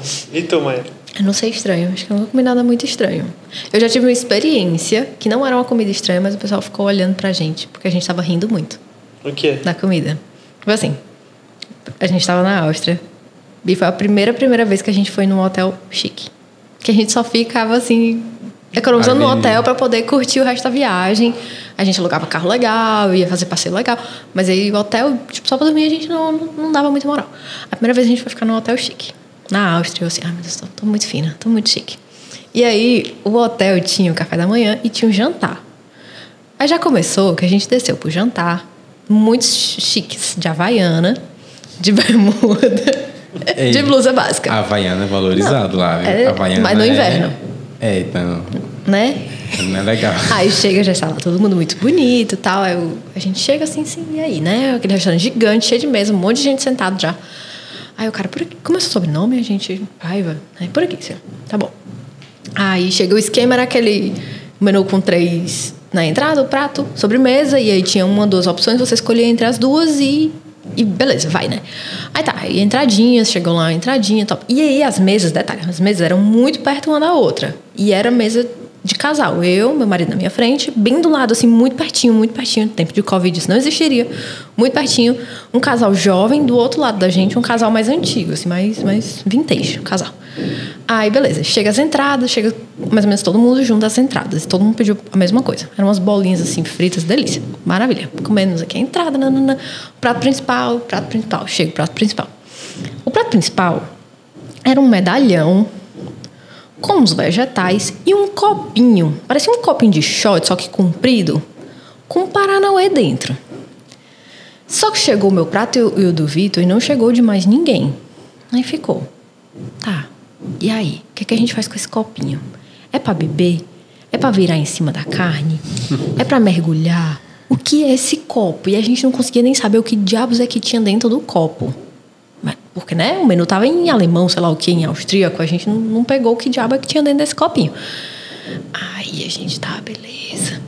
E esperando aqui, comendo o resto das coisas, esperando para ver se chegava o prato de alguém do lado, para ver se gente- o que, que a gente ia fazer, né? E o copinho lá intocado. E aí o pessoal começou a notar e começou a rir da gente. Eles olhavam para nossa cara, eles riam da gente, só que a gente não entendia o que é que eles estavam rindo. E a gente falando em português também, eles não estavam entendendo nada. E a gente rindo deles, que eles estavam rindo da gente. E a gente todo malamanhado, todo bagunçado, nesse restaurante chique. E o pessoal rindo da gente. Ah, meu Deus do céu, o que eu vou fazer com esse copinho? Aí chegou o prato, o pessoal do lado, eles pegaram uma faquinha, molhou no, no molhinho aí, passou em cima da carne. Eu disse, ah, é assim, pô, eu vou comer do jeito que eu quiser também agora. Era um pirê de batata. Meu Era um pirê de batata mais aquoso, que ficava dentro do copinho, mas eu achei muito engraçado o pessoal rindo da gente na nossa cara. Só que, né, falando em outra língua. mas foi bom. Mas não foi a comida extrema, foi a situação. E a mais gostosa? Ah, dá não. É difícil, cara. É difícil. Vamos categorias? Vai, melhor sobremesa. Melhor sobremesa. Eu comi um sorvete maravilhoso em Milão. Ah, não fala, meu sonho. Muito É ir bom. pra Itália. Muito bom, muito bom. Sorvete maravilhoso. Melhor sobremesa. sei Era de quê? Cara, acho que era tipo um cookies and cream, sabe? Hum. Algo do tipo. Era, tinha uns pedacinhos de cookies e. Stracciatella. Que é como se fosse um. Muito bom, muito bom, muito bom. Oh, e o teu? Não. Sobremesa. Não sei. Chamei Ah, já sei, já sei, lembrei. Foi num restaurante que a gente foi lá em, em Orlando. O nome era de Slate, eu acho. E a gente foi com um amigo nosso, o Bruno. Bruno Eloy. E aí era a última semana dele lá em Orlando, porque ele morou lá na mesma época que a gente morou. E ele era doido pra ir nesse restaurante, doido pra ir, e na última semana a gente foi. E aí era uma sobremesa de limão, assim, como se fosse uma tortinha de limão, assim. Ah, melhor coisa. Portugal. Uh! Portugal. Portugal é pastel pra de comer, ó. E barato. Pastel de Belém barato. Portugal foi uma das viagens que eu mais gastei. Em comida. em com- Porque assim, a comida era muito barata, só que dá vontade de comer muito.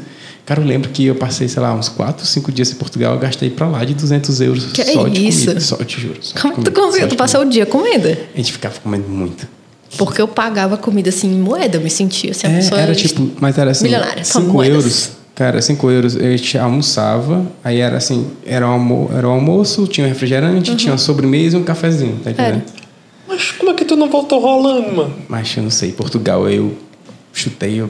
Portugal Barraca foi bom, viu? Foi bom. A melhor sobremesa que eu já provei é da Irlanda. Foi feito por uma irlandesa que foi um sorvete caseiro. É, não provei. Era de. Era, não era. Não é passas, é tipo. Castanha, a castanha de lá. Nós, eu acho. Aquelas nozes parecem um cérebrozinho? Era alguma coisa assim. Era diferente, era coisa que não tinha aqui não. Muito gostoso. Infelizmente não existe no Brasil. É, não tem. Mas é, de refeição, eu lembro que eu tive a oportunidade de passar a noite no deserto Saara, quando eu estava lá em Marrocos, né? Aí a gente foi jantar no deserto. É frio, né, de noite? Cara, choveu, mas eu não senti tanto frio. Eu acho que eu não consegui, eu não consegui relaxar, porque era, eu ficava direto assim na minha mente, a qualquer momento vai aparecer aqueles escorpião que você vê direto e ficava em pânico. Cara, porque no Eu deserto teria mais medo de tempestade de areia, alguma coisa assim. Eu pensei que ia aparecer aqueles, aqueles facãozão, assim. Tipo. é os, os Um monte de aladinho, né? É.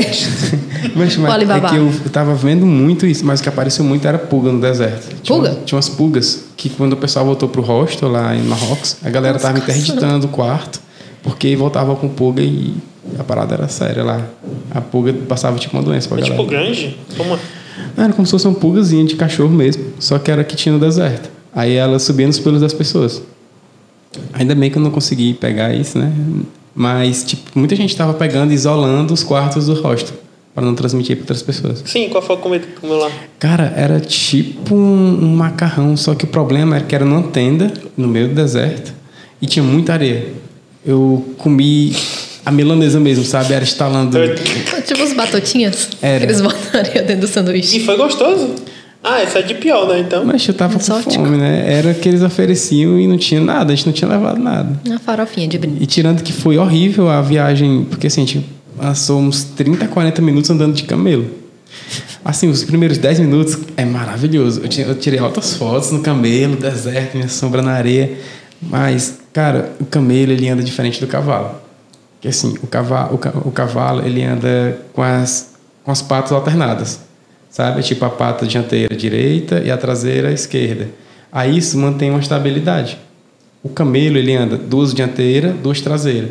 Aí é, Dando pulinho, né? é como se ficasse aquele movimento para frente, para trás, para frente, para trás, para frente, para trás. Mas era camelo ou era dromedário? Camelo, camelo mesmo. Que tem duas, né? É. Dois corcovos. Aí o problema é o problema, é porque assim, a gente não sabia andar também e tipo ele dava movimentos muito bruscos. Enjoado. Não fiquei, mas assim, eu fiquei o tempo todo roçando no camelo e tipo muito Ficou todo desconfortável. assado. Eu tinha sérios medos de quando saía assim, tá alguma coisa sangrando lá embaixo. Tava difícil. Foi uma situação difícil. E isso, assim, tipo, a gente passou umas 24 horas sem tomar banho. Com areia. Com areia e suor, que era quente. Aí depois era, abaixava a temperatura quando cheguei a passar frio. Também eles davam um cobertor bem pesado, sabe? E eu me cobria com medo do escorpião. Aí. E a refeição, melhor? Não, pois é, a refeição. Refeição é brunch, né? Que é tipo o café da manhã Cara, ou almoço, né? O, o, o café da manhã irlandês é sensacional. É porque, assim, em cada canto que a gente foi, tipo, na Itália, é, eu comi umas massas deliciosas. A pizza italiana em si realmente é muito... Tacou ketchup no filme. Não. Isso aí é você tacar um tapa na cara do, do Uma pizzaiolo. vez eu fui botar ketchup em São Paulo. Ah, não, é crime já. O cara só faltou me bater. É porque você tá dizendo na cara dele que você não gosta do gosto, do sabor da comida, cara. Agora pronto, aqui tô comendo, caralho. Não, mas, mas é o... Porque... Mas você tá estragando o sabor já É, daquele porque qual é a ideia está... do ketchup? O ketchup, cara, ele anula qualquer sabor e você sente o sabor de ketchup. Ketchup você só bota em pizza ruim. Isso. Que é pra eu, eu boto qualquer coisa, até no arroz. Porque já, é, já comi também. Mas isso é mais com mania mesmo já, porque acaba com. corta o gosto, né? Mas, tipo, aí na Espanha e em Portugal eu comi muito churrasco gostoso. Tinha uns- umas carnes Ixi, deve ter um churrasco massa na Argentina, né? Muita Rapaz, foi a gente melhor me carne que eu já comi. disso, Muita gente me fala Melhor carne. Muito, muito, muito incrível. Aquele negócio não dá pra explicar, porque, tipo, carne é boa, carne é bom, mas é outro nível. É outro Outra nível. coisa, né?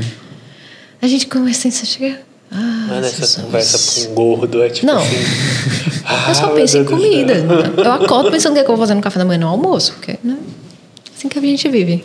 Sim, melhor comida, melhor refeição. Vou botar então a, a da Argentina, bem lembrado. Melhor carne. Foi bom, ó. Foi sem noção de é bom. tipo o quê? Picanha, essas paradas assim? ou Era é um filé. Era um filé, assim, sei lá, uns 10 centímetros de altura. Meu Era como se Deus. fosse um medalhão, assim, de filé enorme. E aí, pra quem gosta de carne mal passada, ao ponto, perfeito. Pra quem gosta de carne bem passada, esquece. Porque pra eles também é um tapa na cara. Porque né, carne tem que ser... Tem, ih, chorando ainda, assim, um boizinho fazendo... É bom a carne Ah, sangue- ainda sanguinho pingandinho, assim. É, que não é sangue, né? É tipo uma proteína dela. Que tu acha que é sangue da carne mal passada. Muito mas- bom, melhor carne. muito Las bom. Lilas. Deixei um rim? Deixei um rim. Não, deixei não. Porque a gente já Comida tava bem barata, quebrada. Mas mesmo assim não era tão barata, não. Mas era a melhor carne que eu já comi. Então, vamos, vamos parar de falar um pouquinho de comida que. Vamos. A gente tá só tem dando uma biscoito fome, aqui. Que a gente tá só comendo biscoito. Até minha água acabou já. Não é? Tá dando uma fome com um gordo, isso é. Mas eu tenho uma dúvida. É, quando tu foi para os Estados Unidos, Tá. tu não conhecia, já conhecia alguém lá quando foi? Conhecia. Ah, então, tu já, tem- já tinha amizades, assim, não teve tanta dificuldade em fazer Não. novos amigos. Não. Não. Um dos motivos da gente ter escolhido ir para Orlando, porque a gente queria morar nos Estados Unidos, ter experiência, estudar, tudo. E a gente ficou na dúvida em que cidade ir. E o motivo da gente ter escolhido Orlando foi justamente por isso, porque a gente já tinha alguns amigos. Eu, tinha uma, eu tenho uma prima que mora lá, não é uma prima que eu sou muito próxima, mas é uma prima, tal. Já mora lá há muitos, muitos, muitos anos. A gente tinha o Bruno, que é um amigo nosso, que já estava lá antes do que a gente, ele já estava há um ano, eu acho. E outros amigos também, o Alexandre, o Toninho e por aí vai. Mas então já todos tinha brasileiros. todos brasileiros. Não, Orlando? É, de fato. Orlando, você pisa em Orlando, difícil é você falar inglês em Orlando. Porque Como você é essa fala. parada aí? Tem brasileiro em todo canto, né, mano? Cara, tem. ba- Basicamente. Tem. É tipo assim, tu parar numa praia e falar, yay! É, que a galera responde. Aí é cearense. Assim, é. Porque assim. Uma, Mas tem. uma coisa muito interessante que dessa minha experiência que foi o Sem Fronteiras é porque foi o Brasil todo, né? Aí na minha turma lá, que eu me envolvi com o pessoal lá, tinha uma paulista, uma recifense e outro amigo meu aqui de Fortaleza que eu encontrei lá, que a gente se conhe- eu, eu conheci ele lá, né? É, mas Recifense tá certo aí? Como é? Eu não sei, é recifense. Eu acho que é tipo fortalezense, É, recifense. ela é de Recife, ponto. Pernambucano.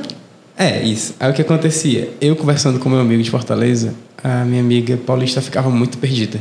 Tipo, eu lembro de uma vez que a gente foi num- numa festinha, aí saiu, aí eu, caramba, eu tô moco, moco. Não aí, entende. Aí ela olhou assim pra mim, moco?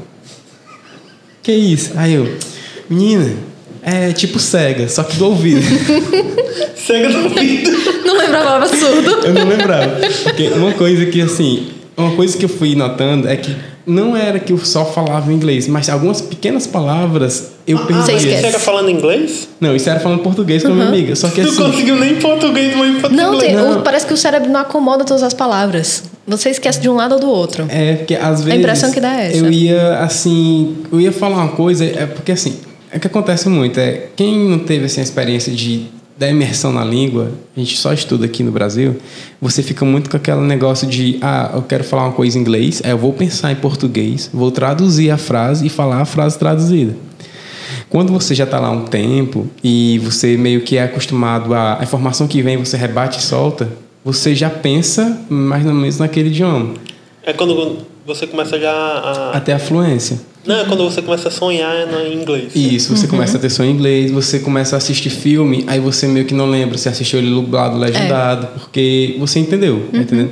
A questão não é, ah, eu sei exatamente toda a palavra. Tipo, eu lembro que eu fui assistir um filme, que foi o pior filme que eu assisti lá, que foi o, Gra acho que era Gravity, que era com a Sandra Bullock, que o filme era todo tudo...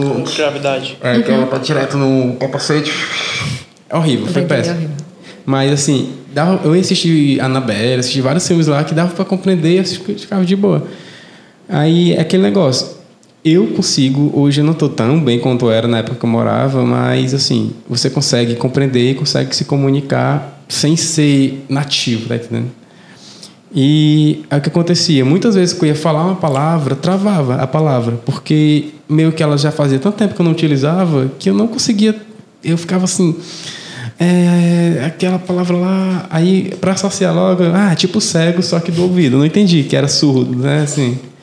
Aí, aí, essa palavra, a gente falava assim, não, vamos lá para tal canto, ela como é que vai? Ah, te arrudia Mas, mas lá vocês ficavam conversando só em inglês? Pronto, quando saía só nós quatro, nós cinco, a gente conversava em português.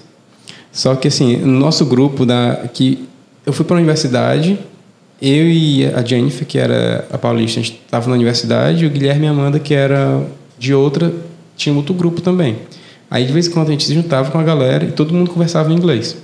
Porque tinha um turco, tinha um chinês, tinha uma francesa, tinha um alemão.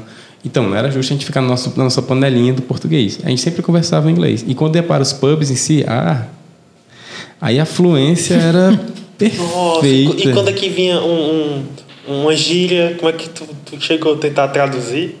Como assim, uma gíria nossa? Tipo moco. Como é que tu ia traduzir moco? Ah, não, lá só falava Death. death. É. Que é Surdo. Surdo, é. É, não existe moco. Nem no, em São Paulo É. tem moco. Mas não tem não, não, a gíria deles? Tem gírias, mas não iguais daqui. É. Você A gente- acaba a gente pegando. Constantemente tinha que ficar, se tivesse conversando em português, traduzir. Porque uma coisa engraçada, eu nunca percebi que eu tinha sotaque. até conviver com outra pessoa que não era de Fortaleza. Aí você vê que a pessoa fala diferente e você fala de uma forma muito diferente. Aí eu falava assim, nossa, como eu tenho sotaque. Nossa, eu nunca consegui ver o meu sotaque, o dos outros sim. É difícil porque aqui todo mundo fala do É. mesmo jeito. Mas, tipo assim, a partir do momento, se tu passar uma semana convivendo com uma pessoa, sei lá, de BH, do Rio de Janeiro, Rio de Janeiro principalmente. Eu morei mais de um ano lá em São Paulo e eu nunca vi o meu sotaque. Sério? Nunca. Tu é moco? Como é em inglês? Death. Death. Pô, eu sou dessa. Só pode, porque eu via muito, eu sentia muito o sotaque carregado do paulista. Do mesmo jeito que tu sentiu dele, ele sentiu Ele teu. sentiu o teu. É. Mas Só vocês estão falando que vocês conseguem ouvir o de vocês. Escuta. Eu consigo. Quando eu tô em uma reunião com o pessoal de fora, eu escuto. E eu não acho que eu tenho um sotaque tão forte por conta do meu pai, por conta de ter morado já fora e tal. Mas mesmo assim eu, eu sinto, em algumas palavras. É, mas como foi essa parada do inglês? Vocês já foram sabendo? Pronto, aqui é, era meu nerdinho, sei lá, cultura geek, não sei o quê. Eu assistia muita série em inglês. É, nunca gostei muito de coisas dubladas, a não ser os desenhos de quando eu era criança mesmo, assistia. Só Dragon Ball em dublado, né? Isso, O Dragon resto- Ball, Simpsons. Mas, assim, séries que eu pegava era em inglês. Aí as músicas, eu gostava muito de música em inglês. E eu ia atrás da letra. E, assim, é, foi sempre a língua que eu entendia, né? Que no meu ensino fundamental você podia escolher inglês ou espanhol. Era sempre inglês. Eu sempre gostava da, da tecla em inglês. E antes de ir, eu fiz um semestre como se fosse resolver todos os meus problemas em inglês. Um cursinho. Mas, cara, quando eu cheguei lá, é, meu primeiro contato com a, a Polícia Federal no aeroporto, eu percebi que eu não sei nada de inglês. Já, já, já, já é pressionado por estar falando com a polícia. É, porque ele chegava e É perguntava, a né? polícia, é os cops. perguntava o que você estava fazendo lá. Aí eu, hum, study. Você fica monólogo. Aí ele, aí ele perguntava, onde é que você vai ficar? Qual colégio? Aí eu, hum, House. Aí eu puxei assim, ah, os meus documentos. Here. Porque, cara, eu conseguia entender o que ele falava, mas vocabulário travado, travado. E as primeiras duas semanas era tipo assim: ah, a minha, a minha área chamada perguntava, ah, você quer comer isso? Aí eu, "Hum, yes. Aí quando ela falava sério, aí eu, "Hum, não. Sabendo o que eu tava pedindo. Porque o, o sotaque deles era pior ainda. Porque eles, cara, é como se fosse, sei lá, um, um inglês britânico, que já é forte, só que interiorano, sabe? Que é, assim, mais ar- carga, carregado, assim. Mas depois de um tempo fica bem melhor. Inclusive hoje eu odeio o sotaque americano, porque eu sou muito acostumado com o sotaque de lá. E tu, Maia, como foi que o, o inglês, assim, a mudança de. Quando a de gente língua? mudou É, pra lá, o primeiro contato com.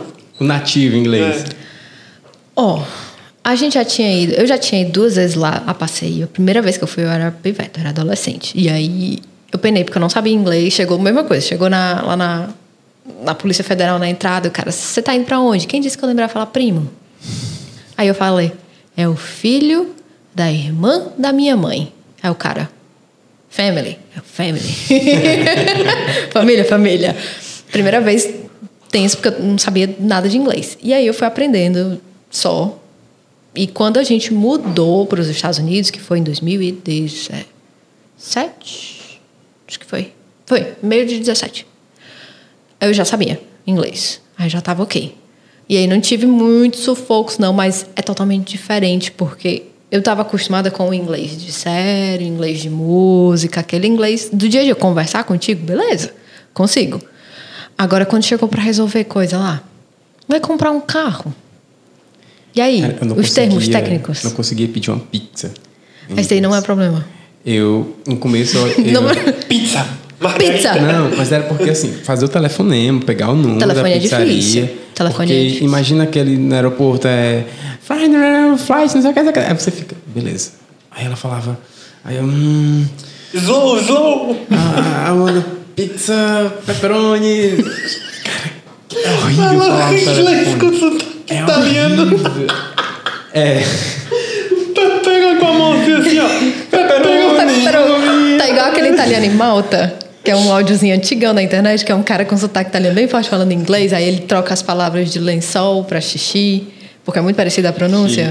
Cocô, xixi, não sei o que, ele fica falando, aí a mulher fica lá falando inglês. É muito bom. Depois vem. italiano em Malta. Não vou explicar, não, mas. Porque o passou. sotaque dele é muito tosco. Não, mas já passou algum perrengue por causa que falou alguma coisa errada? Cara, um amigo, só te cortando aqui, um amigo meu, não sei se tu conhece, ele foi me visitar na época que eu tava lá. Falei, cara, vem pra cá, consigo passar uma semana, um mês aqui comigo, na minha hospedagem e tal. Aí ele foi levando dois litros de cachaça na mala.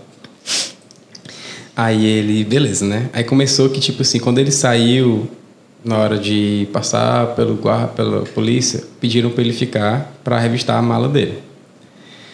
Aí ele, puta que pariu, mas sou muito azarado, não sei o quê, todo mundo passa menos eu. Aí beleza. Aí ele abriu, tirou duas garrafas com o líquido que ele tava levando. Aí, que é isso? Ele, "Ih, cachaça, cachaça. Ele também, ele sabia bem inglês, mas essa, essa experiência do, de falar, e principalmente quando a polícia tá lhe interrogando, já é um pouco complicado, né? Você já tá ali morrendo de medo. Tá, aí ele, não, cachaça, drink, é, bebida brasileira, é, certo, certo. Aí beleza, aí passou. Aí perguntaram, o que você fazia aqui? Aí holidays, holidays, my friend, live here, holidays, beleza. Aí ele, tá certo. Você trabalha? Aí ele tava fazendo medicina aqui na época na UFC, não tinha trabalho, né? Aí ele, não. Aí, como é que você conseguiu dinheiro para vir para cá? Aí ele, Paulinho, me fudi, Paulinho. Como é que eu explicar pro cara que eu era bolsista de um programa da UFC? Se lascou. Eu fiquei lá enrolando tudo que eu podia de falar, a palavra que eu não conseguia falar, que eu era, sei lá, bolsista de uma, não sei o que, de análise clínica, não sei o que. Aí, mas, aí ele, mas foi engraçado, mas ele demorou para sair da. Que eles ficaram mesmo puxando. Tiraram as roupas dele da mala, verificaram a mala por dentro. Como é que fala Igual bolsista? É, scholarship. Scholarship. Agora, um pequeno quase perrengue que eu passei foi quando eu estava no Marrocos, voltando para Dublin. Porque, na verdade, foram duas dores de cabeça que tiveram. Primeiro, que um pouco antes de eu chegar em Marrocos, teve um jogo do Corinthians lá em Marrocos, que a galera foi e tocou o terror. Um grupo de brasileiros estavam fumando, fumando, não só fumando, mas usando várias drogas, quebrando carro. Foi, tipo assim, uma confusão grande. Aí eles ficaram com um alerta para brasileiros. E Nossa, existe isso? Existia, existiu lá, porque eles, mancha, eles tocaram o terror na cidade. Tocaram. A cidade já não é organizada, já é, cara, é muito extremo Marrocos. É, é tipo aqueles filmes que você vê que o não tem sinal, por exemplo, é carro passando no meio de moto e uma desorganização e a cidade quente, quente, quente. Peguei 48 graus lá. Nossa senhora! E era 48 graus, assim, marcando no, no, no termômetro, tá entendendo? Não era nem a sensação térmica. Cara, a gente anda, lá tive a experiência. Eu tomei uma garrafa de 2 litros durante o dia e não fiz xixi nenhuma vez. Eu perdia todo no suor, o líquido. E era a boca seca o tempo todo. Cara, achei que eu morri de calor ali. Tanto que depois que eu fui pra lá, eu falei assim: não, eu precisava vir antes de voltar para Fortaleza para ter um parâmetro de calor atualizado. Inferno. À noite, 43, Tu 44 estagiou graus. no Marrocos pra voltar pra cá, né? Mas, mas é impossível. Aí, quando tava, a gente estava saindo, chamaram eu e um amigo meu, que estava aqui de Fortaleza, para a salinha. Entendendo? Que chegaram perguntando se a gente tinha fumado alguma coisa, se a gente tinha usado alguma coisa, se a gente estava transportando alguma coisa. Porque teve um todo um trabalho prévio, tipo assim, pouco tempo mesmo antes, com brasileiros que deram muito trabalho. Mas aí, apesar de, tipo, eu não ter colaborado nesse dia, que eu tava no aeroporto de chinela, eu tava com uma calça, chinela e uma camisa, camiseta regata. Eu não sei porquê. Maloqueiro. Eu, eu tava assim, total largado, pirangado, total mesmo assim. Eu, eu acho que tava levando pra uma pagode, Marrocos, mas que era uma desorganização muito grande. Nossa, traduz aí, levando a pagode. Just kidding around, sei lá, não sei. Levando a pagode. Não é? Não dá. Aí, tipo, quando a gente saiu de lá, é, teve outro perrengue, porque o voo intermediário era em Londres. E quando eu fui para Londres pela primeira vez, eu estava saindo da União Europeia. Eles tinham um, uma aba do aeroporto que era recebia voos da União Europeia. Aí quem vem da União Europeia, eles tinham um acordo na época, né, antes do Brexit agora. Aí deixou passar de boa. Mas vindo da África, que era Marrocos, ah, começou no avião. Entregava um papel, preenche. Qual qual- você reside na União Europeia? Qual o seu endereço? O que, é que você faz lá? Por que, que você está passando aqui? De onde você está vindo? Para onde você vai? Cara, foi, saca, a gente pegou uma fila, quase perde voo. E aí o voo atrasou depois. Cara, foi horrível. Eu Acho que eu passei umas 20 horas no aeroporto e preso, que a gente não podia sair de lá. Porque a gente não estava sendo tratado como residente da União Europeia. Estava sendo tratado uma pessoa que está vindo da África e vai para qualquer outro canto. Não vai ficar lá em Londres. Foi uma dor de cabeça chata, mas... Então, Mayara, um- uns perrenguezinhos aí. Perrengue. Eu não, nunca passei perrengue em aeroporto. Eu passei momento engraçado com o Vitor, meu marido. Conta, conta, conta. Tem duas dele, que são boas. Que assim, quando a gente morava lá, ele vinha muito pro Brasil. Eu ficava lá e ele vinha muito por questão de trabalho. E o Vitor é viciado naquele biscoito Croquitos. Sabe qual é? Biscoito, biscoito mesmo. Biscoito Croquitos, é. É, o que, é um jacaré? Não, é um que é... só tem chocolate de um lado. Ah, É sei. como se fosse aqueles biscoito amanteigado. É um, como se fosse um biscoito de leite amanteigado, Sei. só que só tem Cho- um chocolate lado de um chocolate, lado, que é da. Richester, da marca daqui do Ceará. Eu sei. E aí era o, o pagamento para quem queria ficar lá em casa, era tipo assim, ah, traz, traz biscoito croquitos, que era, né? Não, pode ficar aqui em casa, beleza, mas traz biscoito. Moeda de troca. Era moeda de troca. E aí, quando o Vitor veio uma vez, ele voltou com uma mala de mão cheia de biscoito croquito. Cheia, tinha tipo uns 20, sei lá. Cheia. Era! Aí chegou no aeroporto. Cara, minha cara. Aí ele tá bom. Aí abriu a mala. Aí ele, que é isso daqui? Aí o Vitor, cookie. Aí o cara, ok. Aí o cara abriu a embalagem, cheirou. Aí o Vitor, é bom, né? em inglês com o cara. Amazing, right? Aí o cara, ok. Pode ir. Ele ficou com biscoito. Não, mas deixou aberto dentro da, da mala lá. Aí pronto, foi isso daí. E a outra que teve foi muito boa. Essa aí foi muito boa. A gente estava morando nos Estados Unidos há um ano e lá vai muito, quase um ano e meio. E a gente foi para Portugal saindo dos Estados Unidos. A gente foi passar férias. Foi a primeira vez que a gente viajou quando estava morando lá nos Estados Unidos, porque morar nos Estados Unidos é uma viagem, É né? uma viagem. pra lá. É ótimo. Ia pra Disney direto, eu tava me sentindo ali viajando durante um Oh, ano sonho. e lá vai muito. Ai, bom demais, perfeito. Aí a gente foi pra Portugal. Quando chegou em Portugal, o cérebro ainda tava né, meio, desatualizado. Aí chegou na- lá no policialzinho pra entrar em Portugal. A gente entrega os passaportes. E aí, o cara do nosso lado tava com a conversa sem pé nem cabeça. Era um brasileiro entrando em Portugal. E aí, porque era todo mundo um do lado do outro. E aí, o- tinha o policial na nossa frente e quem tava entrevistando o cara do nosso lado era uma, uma mulher, um policial. E aí, a gente tava todo mundo prestando atenção na conversa do cara, porque não tinha nem pé nem cabeça. Ele tava entrando em Lisboa, mas ele queria ir pra Fátima, porque era mais barato do que Lisboa. E, e a mulher, você só vai pra Fátima, você veio do Brasil pra só ir pra Fátima. Ele, não, não, eu tenho um. Eu vou pra outros cantos. Ela, o que ele? Eu tenho um roteiro, onde é que tá seu roteiro? Na cabeça. Era assim, muito sem pé nem cabeça. E todo mundo prestando atenção. Aí a gente entregou o passaporte pro policial da nossa frente e ficou prestando atenção aqui na conversa. Só que o policial também estava prestando atenção na conversa. Daqui a pouco ele devolve os passaportes. Ele não fez nenhuma pergunta. Zero. Nenhuma. Ele pegou o passaporte, carimbou e devolveu pra gente. Aí o Vitor olha pra ele, meio zoado da viagem, e diz: That's it? Em inglês, em Portugal. Entrando em Portugal. Aí eu, Vitor, a gente tá em Portugal. Aí ele, oh, sorry. Tava muito zoado imagino da tudo. viagem. Tava muito trocado. Eu tava assim, abre aspas, né? Aquele momento, mais momento babaca, né? Eu tava tão acostumado em todos os aeroportos e escutar várias línguas. Quando eu cheguei no Rio, no Galeão, voltando, cara, foi tão estranho ouvir português Dá o um tempo bug. todo. Eu chegava assim, como assim? Português, português? Era sempre inglês que eu via no aeroporto, inglês, sei lá, um italiano, espanhol. Cara, foi uma sensação estranha. E a cara do pessoal que vai mudando quando você vai pegando o voo- de volta? Você pega o voo nos Estados Unidos, aí tá aquela misturada. Meio brasileiro, meio americano, uns gringaiados junto, aí você, ah, beleza.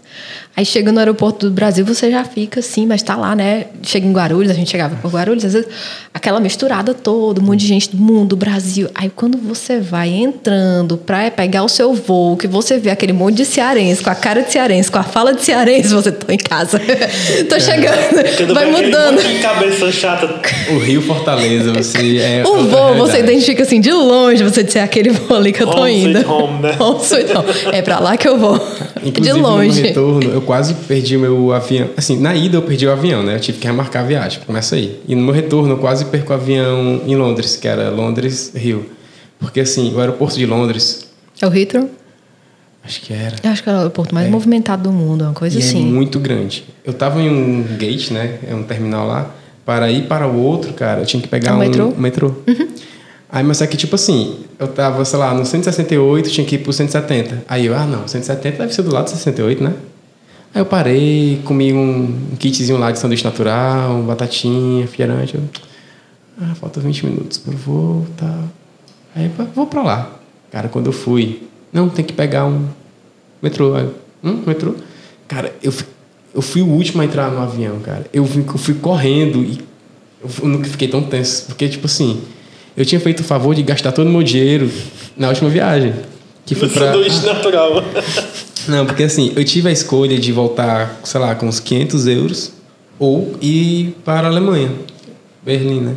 Melhor Aí tu cidade. voltou liso. Eu voltei liso, eu raspei porque tipo, eu fiquei assim, ó, ó, se eu for para Berlim, eu consigo passar uma semana lá, comer bem, beber bem, trazer, sei lá, vários souvenirs e etc. E se eu pegar esse dinheiro e levar para o Brasil, eu vou ter o quê?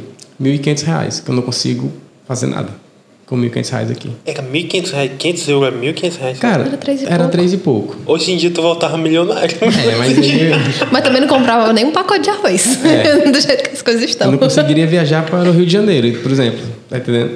Aí eu, não, eu vou para essa viagem. Aí eu fui.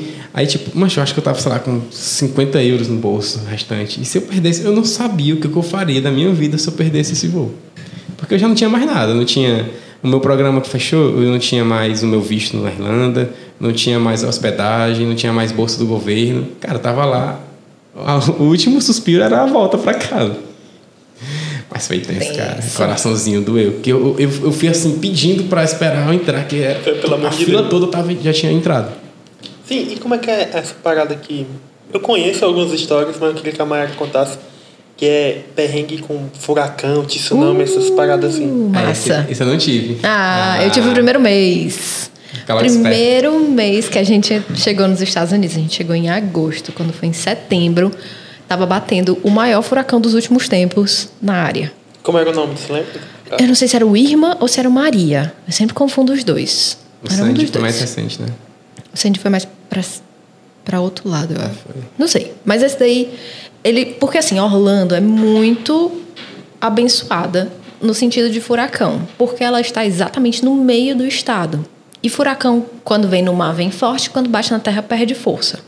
Então, quando você pega Miami, pega muito furacão forte, Tampa, que tá na mesma linha de Orlando, mas está no litoral, pega. Quando você pega o Cabo Canaveral, que é onde tem a NASA, também pega furacão, mas Orlando tá ali no meio. Então, ela sempre sai, sai de boa. Só que esse falou, vai pegar por cima de Orlando e vai ser categoria, acho que 4. Ele tava vindo 5 no mar e entrar por, por Miami, ia subir. Mas ele podia ir pro mar e depois entrar. Pra vai quem não vir forte. entende, 5 é o máximo. 5 eu acho né? que é o máximo. Se eu não me engano, era Que é tipo... o dedo de Deus, né? Quem assistiu o Twister. não lembro disso não, eu era criança. Sou desse tempo. É, eu sou. Eu gosto de cor de velho mesmo. É. Aí, primeiro mês tá lá, gente. Aí, tudo novo, né? A gente não entendia nada, assim, da dinâmica da vida lá. Aí começa, vai vendo furacão. E a família da gente no Brasil, apavorada. As notícias no Brasil são muito piores do que as notícias lá. Muito pior. Todo mundo, tipo, primo da gente que a gente nunca mais tinha falado na vida. Ei, tá tudo bem aí? Tá, vocês estão bem? Tá tudo certo? Tá tudo seguro? Porque as notícias no Brasil chegam, assim, horríveis. E lá. Nossa, eu lembro que foi assustador mesmo. Pois é, e lá a gente tava. Ok. É que lá eles, eles têm um sistema bem legal de, de alerta, já bem prévio, Tudo. todo mundo se prepara. Tudo assim. organizado, Não tal. pega surpresa. Como é que tu, vocês souberam? Foi pela televisão? Foi do pessoal falando, mas televisão tinha direto e você recebe alerta no celular. Quando tá em furacão ou tornado, você recebe, o governo manda para todo mundo um toque diferente. Isso é bem legal, tem umas coisas bem legais Nossa, lá. Segurança. Aí tá, a gente, não, e aí, vamos ficar, vamos sair, o que, que a gente vai fazer? Aí a gente encontrou umas amigas do Vitor que era japonesa, japonesa tá acostumado com esses Paranauê, né? E aí, o que, que vocês vão fazer? Não, a gente vai ficar. A gente, ah, beleza, então vamos ficar. Quando a gente vê, o negócio começa a piorar. Aí a gente tinha um amigo que era o Alexandre. Ele é bem mais velho, tem família tal, já estava morando lá um mês antes do que a gente, mas ele já tinha casa lá há muito tempo. Aí o Alexandre disse: "Ei, a gente vai sair. A gente vai pra Nova Orleans. Aí eu e o Vitor. E aí? E a gente tem uma cachorrinha, a cachorrinha foi com a gente, né? "É, vamos sair, vamos sair. Aí fechamos a casa tudo, botamos tudo que importava dentro do banheiro, porque era o único cômodo que não tinha janela. Aí, vamos sair, vamos sair. Aí pegamos o carro, saímos. As estradas lotadas. A gente saiu de madrugada para não pegar trânsito. Estrada lotada, lotada, lotada, lotada. Aí o que, que a gente fez? A gente. O Vitor foi no supermercado para variar, terminando o trabalho. O Vitor foi no supermercado sozinho. E aí lá ele teve aquela visão que a gente tem Nossa, eu De- lembro. Eu vi o vídeo que vocês mandaram, que é desesperador, que é não ver nada. Nada. As prateleiras vazias. Meu Deus. Mas aí começa que a gente começou a ficar surpreso com a organização. Chegou um novo carregamento de água, porque lá o pessoal pira em água, porque Orlando não tem água boa na torneira. É horrível, porque é tudo pântano. Porque Nova York você abre a torneira também, bebe água, ótimo, beleza. Nova York, ou Orlando, péssimo. Até o cabelo, meu cabelo fica todo duro, porque a água lá era horrível. Caramba. Era. Meu cabelo não é dos mais trabalhosos, mas lá ele sofreu, pobre coitado.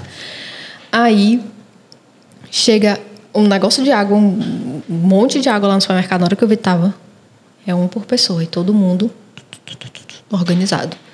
Tudo muito, muito organizado. As companhias de telefone não cobraram ligações na época. Ah, os preços não subiram. A gasolina subiu tipo 10 centavos e depois que passou o furacão desceu de novo. E tava faltando gasolina.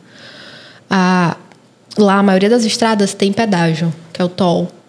Não estava cobrando na época. Os hotéis estavam aceitando cachorro. Assim, uma organização, sabe? Todo mundo se ajudando. A gente Todo mundo vira modo furacão, né? Então começou a e, se ajudar. eu pensei que ia ser aquele negócio assim, fim do mundo, salve quem puder, você se lasca, eu tô bem, tchau. Brasil seria assim, com certeza. Mas na época agora do Covid eu vi mais isso. Mas na época do furacão, não. Eu acho que o pessoal pirou mesmo na, na época do Covid. Faltou papel higiênico, faltou álcool em gel, faltou máscara, faltou tudo. Senão, não- por meses a gente não achava essas coisas no supermercado. Mas os preços, ok. Tudo não, não tem essa exploração que tem aqui. Acho que o álcool em gel ó, valorizou mais do que o quê? Só num posto lá no meio da estrada que a gente viu um negocinho de álcool já que era um dólar por 10 dólares. Mas era, foi só nesse assim no meio da estrada, porque na farmácia, quando a gente achou, já estava o preço normal. Aí foi isso, a gente viu a organização. Mas passou de boa, né? Ou passou o furacão passou Não, aí pa- o furacão passou de boa, bateu forte em, em, em Miami, subiu, porque Miami fica bem na pontinha no oceano, e aí faz uma linha quase reta, você bate três horas, você bate em Orlando. O estado da, da Flórida parece uma arma, assim, o desenho, mas Miami tá aqui, nessa, nessa linha. Vocês estão vendo aí? Tô, tô fazendo com a mão. Entendi. Então, linha reta. E aí bateu em Miami forte, e aí subiu, mas aí já chegou fraco. Como ele foi perdendo força, ele chegou fraco. Aí quando a gente voltou, a gente voltou dois dias, um, dois dias depois do furacão ter Mas, passado. mas pegou alguma coisa, viu alguma coisa destruída pelo. Vi, vi, mas muito pouco. Tipo, lá no, no prédio, algumas telhas, porque as telhas lá são tipo umas borrachas. É diferente da telha daqui, que é telha, não é a telha de jogar no povo. Ops. Igual a de vocês. é a telha de borracha. Então, a- algumas telhas saltaram, mas é. É ok, os caras grampeiam assim a telha. É um negócio meio esquisito. é, é bem diferente. É legal. A construção lá é massa.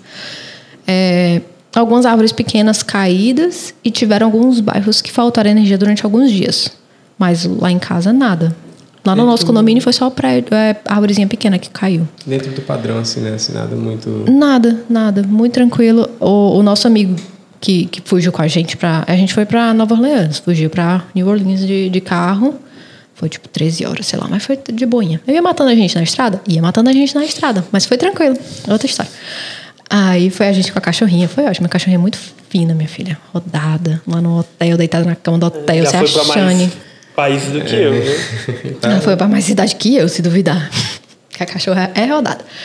Aí ficou tudo, tudo de boa. Lá em Nova Orleans não pegou nada. Quando a gente voltou. Porque eu ok. lembro na época que a gente estava acompanhando o influencer, eu e a Andressa, né, minha esposa. E a gente viu o desespero, porque era, tipo, ela tava tipo num- numa faculdade lá. Ah, é aquela college. lourinha, né? Isso. E, Eu vi a Lohane. desesperador, cara. Ali foi. E, e as- todo mundo junto, tumultuado, Uhum. e o negócio. É. Desespero total. Tava tendo aula no dia da. Não, da- Não, a, a faculdade virou o ponto O refúgio, seguro, o né? refúgio. É. Porque tinha estrutura E que a galera, aguentava. todo mundo dentro do. E, e, ele- e ela mostrava assim o, o vento querendo arrastar tudo. A água casa dela entrando. acabou, né? A casa dela foi destruído. Era toda de vidro, assim, como se fosse aqui, assim, como a gente tá. É, Tranquilão. Como fala que deu PT. Deu PT no apartamento. As coisas dela, tudo molhou. Por isso que Mas, pra mas foi gente aqui tranquilo. foi Foi desesperador. aquele furacão, foi exatamente Foi. aquele. Pois é, Eu lembro muito bem por causa que a gente ficou desesperado com isso, por causa de vocês estavam lá. Há menos de um mês. Pois aí, Foi de boinha. Fica logo esperto, né? Como é que funciona as coisas. É, mas eu fiquei muito feliz por ver a organização e a cidadania, sabe? Assim, de todo mundo funcionando como organismo para todo mundo se sair bem. Então, isso eu fiquei muito impressionada de muito legal. Todo mundo, né? Foi Todo show. Aí eu achei bem legal. É uma experiência bacana. Aí no outro ano já não teve, pronto. Sem Porque tem, a, né? tem a época do- dos furacões. Geralmente lá era setembro que pegava. Mas aí no, no outro não, não bateu. Passou em, em outro. Bateu na Flórida, mas bem longe da gente, assim. Em outra, outra parte. Eu não tive nem experiência com isso, ainda bem. Terremoto, ser- nada. A, a Irlanda é uma ilha, né? É uma ilhazinha no meio, assim, pertinho do. Acho que lá da Irlanda do Norte dá pra ver Escócia. Se dá calçadinha, você consegue ver a Escócia lá.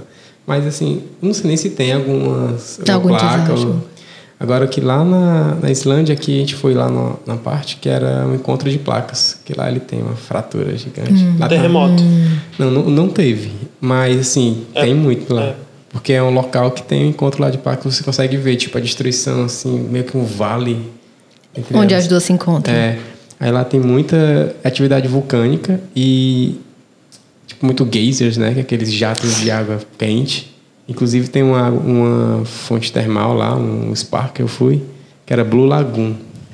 Que é, cara, água linda, linda, é branca a água, sabe? Como tipo uma argila que tem, que o pessoal passa no rosto, é, tem altas propriedades aí. Mas é uma coisa bem bacana, bem bacana. Já vi imagens desse local. É lindo. Mano, agora pra finalizar, eu quero perguntar pra vocês. Pode viajar agora, tem um voucher pra qualquer canto do mundo. Dublin. Itália. Quem eu ia direto pra Disney. É, é bom, é bom. Mas tá, tá aberto já? Tá, né? Acho que tá. Acho que É. abriu. Porque é que assim, ó, você na Itália ou em Dublin, na verdade, tanto faz. União Europeia, eu te digo. Porque a facilidade que você tem para ir em qualquer canto da União Europeia, dentro da União Europeia, cara, é muito mais fácil do que tu ir daqui para Recife. Tá entendendo? E Recife é bem aqui. Por causa que é menor, né? É Mais barato. perto. É mais barato, é mais perto. Lá, tipo, cara, Vários meios pra ir. eu ia e voltava para Londres por 20 euros. Tu ia como? De. Ryanair, que é uma, Ah. uma- é uma empresazinha que a gente chama. tem- Ryanair. é, tem uns teco-teco, né? Que é, o avião dele é um pouco assim. A gente olhava assim, será que vai dar certo? Vamos lá. E como é essa parada aí? Tipo, avião menor? É uma low cost, é, Uma, é uma companhia aérea super barata. Quando a gente estava em Portugal, eu e meu marido, a gente nem gosta de viajar nessas coisas. Aí, já vamos. Se a gente morasse aqui, quanto é que seria para viajar? A gente entrou no site da Ryanair, a gente, ah, vamos, sei lá, vamos para Alemanha. Barato demais. Era, acho que era 3 ou era 5 euros. Uma passagem de avião ida e volta. Não, Nossa. ida. Tinha, Desculpa. tinha assim, super promoções que ele era tipo assim: era a ida um euro, você paga só a volta, que é, sei lá, 5, 6, 7 É. euros. Aí, a gente ia no supermercado, tinha um biscoito, que era o preço de uma passagem aérea. Eu falei, o euro não sabe o que é que ele é, coitado. Porque você pode ou comprar um biscoito ou comprar uma passagem aérea para outro país. Nossa. Ele é meio perdido. é incrível. A Ryanair é desse jeito. Sabe A minha irmã... É assim até hoje? É, É. é a Ryanair. Aí, é mas é tipo famosa. assim, ela é aquela empresa que assim, é, a passagem é super barata, mas você só pode levar uma mala de mão. Aí, se você quer uma mala extra, Ah, que É a mala extra. mais cara que a passagem. 150 euros uma, uma mala extra. E é tipo assim, se você quiser um sanduíche, é tá- tipo assim, elas ganham Uhum. em coisas que você consuma mais do que ela oferece. Se você fizer o check-in lá, cobra o preço, não sei o quê. Tudo cobra, mas você pode viajar por É, você-.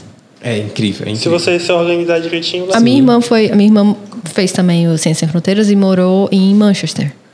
E ela também foi para um trilhão de países enquanto passou um ano lá. Cara, é muito fácil. E aí ela pegou uma promoção, acho que foi uma das mais doidas, assim. Ela foi pra Rússia, que é um negócio longe da onde estava, por 15 euros e de volta. 15 libras e de volta. Um negócio absurdo, meu sonho. Agora, uma semana de transporte em Londres é 10, eu- 10 libras. É mais caro do que você andar de avião. É muito caro Londres. É mais barato chegar lá do que andar lá. É, não, hum, hum, muito mais barato, cara. Muito mais barato. muito. Era 20 euros e de volta. E lá, um sanduíche era, sei lá, 5, 5 libras.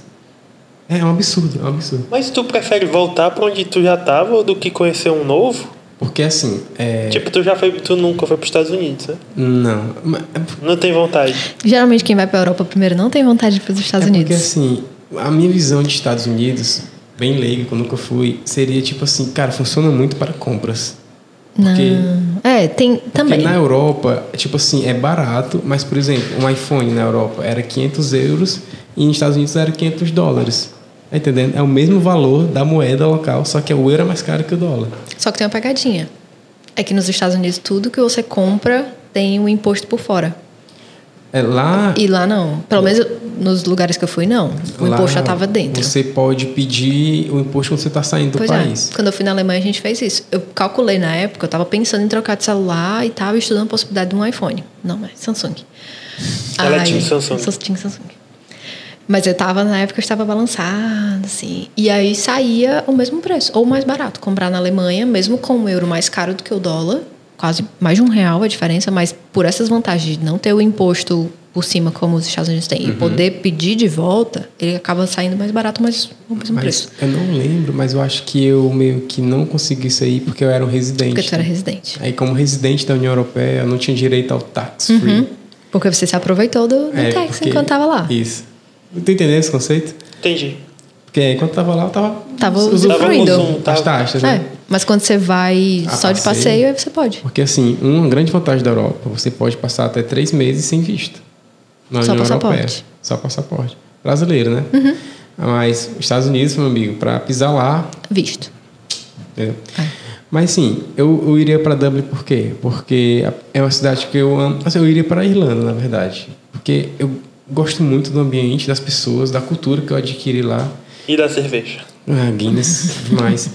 E assim, a facilidade para ir para outros locais, maravilhosa. Eu iria para a Itália, porque eu, eu conheci lá e eu quero muito aprender outra língua, que seria italiano. Eu não tenho muito interesse em espanhol. Me scusi. Mamma mia. Buongiorno. Eu É aprendi a xingar em italiano com meu pai. Pois xinga aí, vai. Eu não. Sou fina. Um grande esporte que a gente tem quando conhece pessoas de outro local é aprender a falar palavrões É. de outras línguas. Pois começa aí. Eu aprendi tarluz, que é algo como. Eu não sei se era filho, tipo filho da. Eu não lembro se era filho. Era um xingamento que os franceses me ensinaram. Com a mãe. Cara, eu lembro que um xingamento muito forte em italiano é culo de, tus, culo de tu madre porco, coisa assim. Que é Nada. Em espanhol, entender, não? né? É, é, é algo parecido, que eu não sei exatamente, não vou falar mais. Aí eu tinha aprendido um turco, que eu não lembro mais, mas tipo, era isso, eu passava ensinamento e eles me, me passavam deles também. Tu ensinava que palavra pra eles, né? Cara, não era palavrão, mas, sei lá... Tipo Algum... assim, uma bestada. Filho uma égua. Filho da Maria Três Peitos. Traduz agora. traduz, traduz. Son of the Mary Three Breast Bubs. Tanto faz. Mas era coisa mais tipo abestado, coisa assim, mas o que é pejorativo aqui pra gente, né? E é uma besteira mesmo. É que, tipo, em Portugal tem... Que é comum rapariga e É. pra gente é, é palavrão, pra lá é normal, né? Tem muita coisa engraçada em Portugal. Acho que chapéu de chuva. Até a gente sabe. Guarda-chuva? É guarda-chuva. Aí tinha o autobus, que é o bondinho. Que se não me engano tem ônibus, é uma palavra, bondinho parece ônibus, é outra. Aqueles que são bondinho ainda, aqueles ferros, sabe? que, que é num cordãozinho. É, É. isso, eles têm lá ainda. Não pendurado.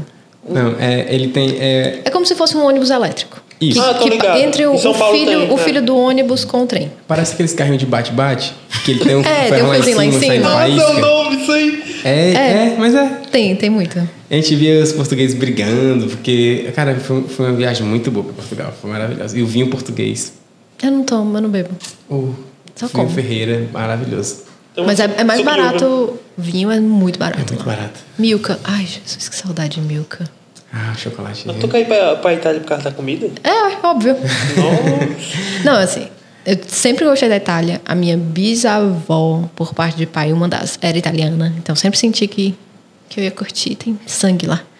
e comer, os, né? É, os italianos, eles são bem brasileiros, assim, o jeito deles é bem parecido com o brasileiro. É bem legal. É meu bem sonho. legal. Eu sempre quis ir pra Espanha por causa do, do futebol lá é mais, tipo.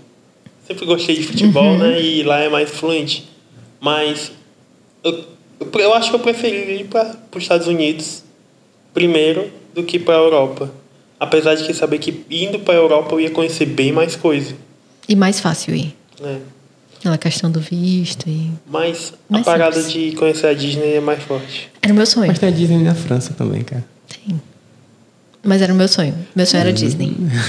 Tem parque aquático no, do- em São Paulo também. Já foi É uma bosta. Não, não fui pra São Paulo, Wild. cara. eu Não sobrevivi. Ou é triste, porque uma pessoa que sai daqui, que conhece o Beach Park, aí você vai lá, vamos pro Wet Wild. Vai ser muito legal o, o parque de aquático. É o padrão deles, né? Mano, chega lá, meu irmão, parecia assim o. o sei lá, o Croco Beach daqui. Cara, o Beach Park é um dos melhores, né, que tem. É, Tem no mano, da. América Latina, mano. Foda. Aí quando a gente chega lá, é decepção, mano. Que, que é isso aí, mano? É, na Irlanda não tinha como brincar de parque aquático, não. Eu ia na praia, ia de casaco, calça, segunda pele embaixo da calça, porque o vento é muito forte, batia no osso. Aí ficava o vento assim vindo do mar, meu rosto ficava dormente. Nossa, a maior quantidade de roupa ao mesmo tempo. Ah, não, não, eu meio que era meio resistentezinho assim. Eu colocava só uma calça, uma calça segunda pele que a gente fala, embaixo da calça jeans, porque quando o vento passava pela calça jeans, o vento é muito frio. E jeans não é quente, a gente acha que é, É. mas não é. Passa Não o vento é. todinho. Isso. E você sente assim no É. osso, batendo o vento frio. É horrível. Aí era uma meia grossa, uma bota, porque lá chove muito, Dublin. Se você vê sol, não vá se confiando, que 10 minutos depois é chuva. Muito chove, muita chuva. A roupa padrão era um casaco que era impermeável por fora, dentro era um veludo. Tipo um macio. Um fleecezinho. É. Aí era para deixar aquecido e não molhado. Porque tempestade também sempre tem muito. O vento forte, cara, o vento lhe derruba, literalmente. Eu quase caía muitas vezes com rajada de vento. É muito forte o vento lá. E tu, Maia, com a maior quantidade de roupa? Nova York, menos 11. Com certeza. Quantas roupas? Segunda pele de baixo, segunda pele de cima, calça, meia, meião, bota com pelinho dentro, blusa quente, casaco porreta, luva. Luva é importante. Luva, o Vitor saiu sem luva, os dedos dele ficaram duros. A gente teve que voltar. É, e gorro. Foi isso. É, uma vez eu me aventurei a comprar cigarro para Emily. Eram umas 10 horas da noite no inverno. Aí eu decidi sair de chinela. Que eu, ah não, bem ali, dois quarteirões, eu vou correndo, no instante eu volto. Cara, na metade do caminho, meu pé parecia um pé de pato, eu não conseguia mexer o pé. Não Ele sente mais. Eu, eu perdi. Assim, eu tava levantando a perna e o pé não se mexia. Eu ficava mole. Eu fiquei com medo. Eu cheguei em casa, botei meu pé na água quente, fiquei fazendo uma massagem porque eu não sentia os pés. Aí eu nunca mais fiz isso. É frio. É chato. É o chato do inverno é isso. Um tanto de camada pra sair de casa. Aí você chega nos cantos quente, aí você tira, Tira camada, tudo, tira, tira outra camada, tudo, tira outra camada. É, isso é chato. Chega na loja, você começa, meu Deus, que calor. Aí Tira o casaco, tira a blusa de dentro. Tem que andar com uma mochila, né? Pra levar um monte de roupa. Você já vai botando no carrinho, vai segurando o braço, mas é. a mochila um tava porre. sempre lá com a garrafa d'água. É um, é um porre, mas é bom. É bom, é bom. É bom. Os white problems. Pois é, A pele fica assim, ó. Agradecer a Maiara aqui pela participação. Obrigada Foi pelo muito convite, boa, pessoal. muito boa. Cara, Deixar muita o história. falo, se for falar de viagem. Nossa, É, a gente já é tá aqui, aqui, ó, uma hora e 50 minutos Boa falando. sorte editando. Graças a Deus aqui, ó, sem corte.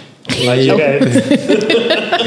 É a experiência ao vivo, né, para as pessoas gravada. É tipo isso, tem corte não, filho. Eu corto assim só a lateralzinha, ó, vai pro ar. Mas a gente agradece muito e eu acredito que isso aqui dá espaço ainda pra gente falar, porque, cara, um ano e meio de experiências que eu tive, de que é muita coisa bacana. Nossa, muita tem muita coisa pra gente falar. Tem como a gente falar sobre estudo, tem como a gente falar de trabalho.